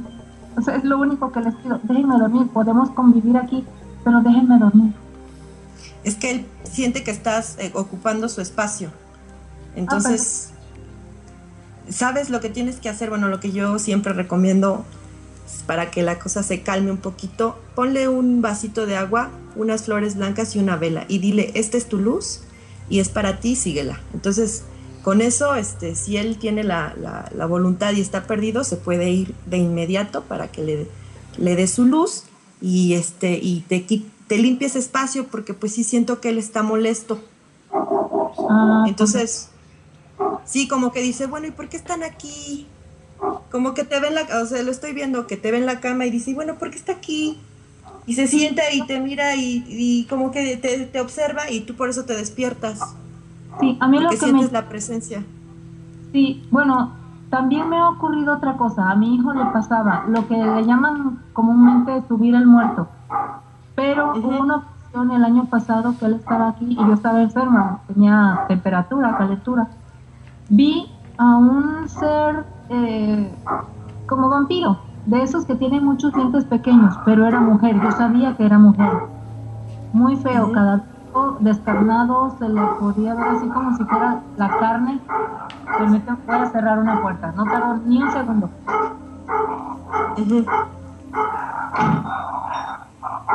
Bueno, ahí los, ahí los animales están ya sintiendo las manifestaciones, ¿eh? No te creas. No, la manifestación de alguien que pasó, pero estos perros son bravísimos. Son claro. los que, nada más en, en, las dos casas de aquí alrededor son dos, tres, como cinco perros. Ya, se fue la persona. Pero sí, mira, eh, ¿en qué me quedé? Lo, lo que pasa... Dime. En una vampira, ¿no? Algo así. Sí, ok, gracias. Entonces, yo empiezo a querer desprenderme de este ser feísimo, porque estaba fea, y cuando logro alejarlo me doy cuenta de que empieza a transformarse en una mujer. Es una mujer blanca, de cabello lacio, oscuro, los ojos son como de tipo asiático, la nariz pequeña, pero la boca es muy grande y los dientes los tiene afilados. Cuando yo le comento esto a mi hijo, me dice, es ella mamá, es ella la que se me sube. Pero mientras yo estaba dormida, veía su boca eh, sobre mi cara como que me quería quitar el aliento. Fue bien claro, yo entendí, no era de que me quería violar ni besar ni nada, yo sabía que me quería quitar el aliento. Sí, tu energía vital. Así es. Es lo que ellos buscan y este, tratan de asustarte y succionarte la energía. Pero bueno, esta, esta entidad fue pasajera, fue así como que no la siento, si, si está ahí se me está escondiendo. Muchas veces este, cuando las, las entidades me sienten, algunas se esconden porque saben que pues puedo, pues puedo descubrir por ahí qué quieren y se, esta se me está escondiendo, querida. Lo que pasa es que creo que ella anda con mi hijo. Tú sabes que a veces estos seres van pegados a uno como parásitos, como larvas le llamamos. Como ¿Será por eso que no la siento porque no, no la veo? No, porque no está aquí. Me dijo mi hijo que le volvió a pasar allá donde está, o sea, lo sigue. Entonces lo que lo que puedo hacer, no sé si tú opinas lo mismo, lo que me dijiste, pero no me suena como a fantasma, esto me suena como a una larva, como a un demonio, como le llaman. En cambio el otro, el señor que dice ya mayor, se me hace muy raro porque esta casa está en una ciudad relativamente joven, el pueblo no tiene más de 60 años, la casa eh, mi papá la compró nueva, aquí no ha vivido nadie, entonces no se puede decir que, estemos ocupando el espacio de nadie. Bueno, mira, lo que pasa es que a veces los desencarnados no saben dónde están. Ah, ok. Entonces a ellos no les importa, este, ellos dicen, no, pues es que aquí es frío, aquí, este, pues me gusta y esta es mi casa. Bueno, pues, pues perdonen que las interrumpa, pero ahora les cuento una anécdota de una hermana nuestra que estuvo en Alaska, eh, viviendo en un apartamento, en un apartamento de construcción nueva y en Alaska. Y, una presencia ahí de, seres, pero vamos, aquello parecía una romería, una procesión continuada. Eran apartamentos que no tendrían construidos más de 10 años si hablamos de Alaska. Investigó ah. y resulta que era un asentamiento antiguo de, de indígenas, de nativos. O sea que la tierra, la casa puede estar construida hace 60 años o el pueblo, pero en el pasado y los siglos pasados no sabemos nunca qué hubo allí. Bueno, pues ya eh, son 10 minutos pasadas las 2 de la, de la madrugada, tenemos que dar por terminado el, el programa. Te agradecemos muchísimo eh, tu participación. En la medida que esto va a ayudar, esperemos a muchas amigas que estos días nos comentan sus problemas en Facebook. Recordamos que no es un problema aislado de, de una sola mujer, son muchas, muchas mujeres que lo padecen.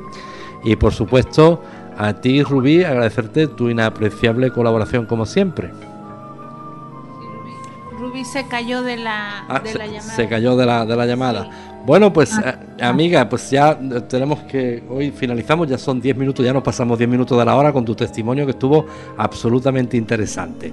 Pues te mandamos muchas bendiciones. Igualmente bendiciones para ustedes, gracias. Gracias, eh. cuídate mucho y bendiciones. Gracias, chao. Hasta luego. Bueno, pues amigos, ya con, esta participación, pues ya damos por, por terminado el programa de hoy de Brujas al Viento. Y ha sido la segunda parte del tema de los fantasmas eh, sexuales, los incubos y sucubos. Ya hemos escuchado a nuestra amiga que también nos comentaba de una sucubo que perseguía y persigue al hijo y la valiosa opinión y testimonio de, de Rubí. Esperamos y deseamos, como siempre, que les hayan podido servir de, ayuda. Son testimonios de mujeres muy, muy valientes, repetimos, que se atreven a compartirlo. Porque es un problema que padecen más, pero más de las que ustedes se creen. Sin ir más lejos, nuestra amiga Orieta entró diciendo, oiga, es que es toda la cuadra de mi calle. Eh, no es un problema aislado y ustedes que están escuchando saben que es cierto. No están locas. Lo que les pasa simplemente es algo que tiene cura y remedio y siempre se lo estamos aportando aquí en Radio Brujas.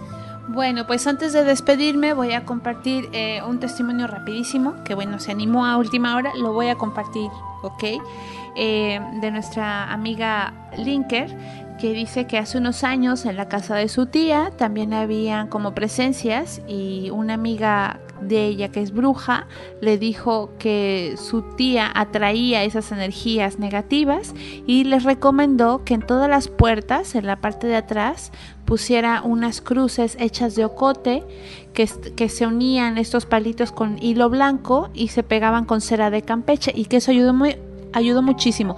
Todos estos materiales del ocote y la cera de Campeche son típicos mexicanos, no sé aquí en España, pero bueno, para todos los amigos que, que les estén escuchando de México y tengan estos problemas, inténtenlo, no quita nada. Y al igual hizo un ritual con a los elementos y con eso pues pararon las presencias en la casa. Muchas gracias Linker por tu aportación. Bueno, pues las demás recuerden siempre tenemos como siempre dos tesis. De un lado estas soluciones que aportan nuestras amigas y por otro eh, si eso no le funciona porque ya recordamos el testimonio de una amiga que estuvo recitando los salmos mientras eh, ocurrían los hechos. Y si no le funciona, créanme, háganme caso. Eh, nos piden que repitamos el programa del Bardo Todol y, e intenten no mostrar mucha repulsa, mucho miedo, porque sabemos, lo poquito que sabemos es que el miedo, su miedo alimenta a estas entidades. Pues como siempre el servidor se despide y les manda muchas bendiciones. Abracen mucho a los seres que quieren y cercanos. Bendiciones. Bendiciones y nos escuchamos el lunes en Tarot en directo. Shall return like a drop of rain flowing to the ocean. We all come from the goddess, and to her we shall return like a drop of rain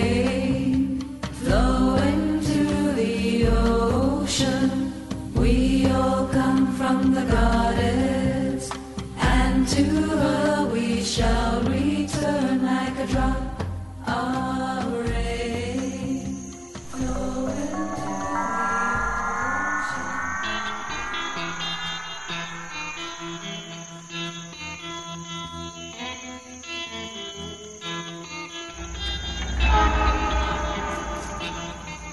Tarot en directo un espacio transparente abierto a todos donde puedes consultar de modo gratuito el lenguaje mágico y milenario del tarot.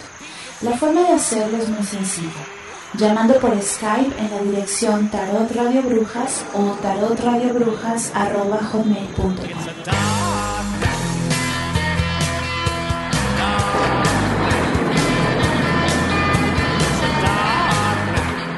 Si por algún motivo quieres que tu consulta sea más privada o sea desarrollada por un equipo experto y dedicado, puedes hacerlo enviando un email a brujas.radiobrujas.es o entrando en nuestra página web de radiobrujas.es en la sección de consultas.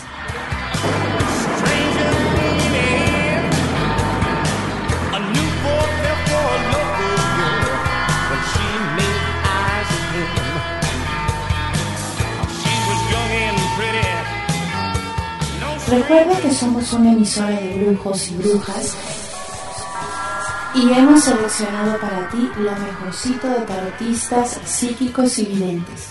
Cada uno te dará una respuesta clara en tu caso especial. Escribe contando tu caso a brujas.radiobrujas.es. Igualmente, y ante determinadas situaciones complejas, tenemos la más valiosa herramienta, Renovación vital. ¿Qué es renovación vital? Porque a veces no basta el conocimiento, la información o los consejos sabios del sabio porque a veces es necesario que los ciclos cambien.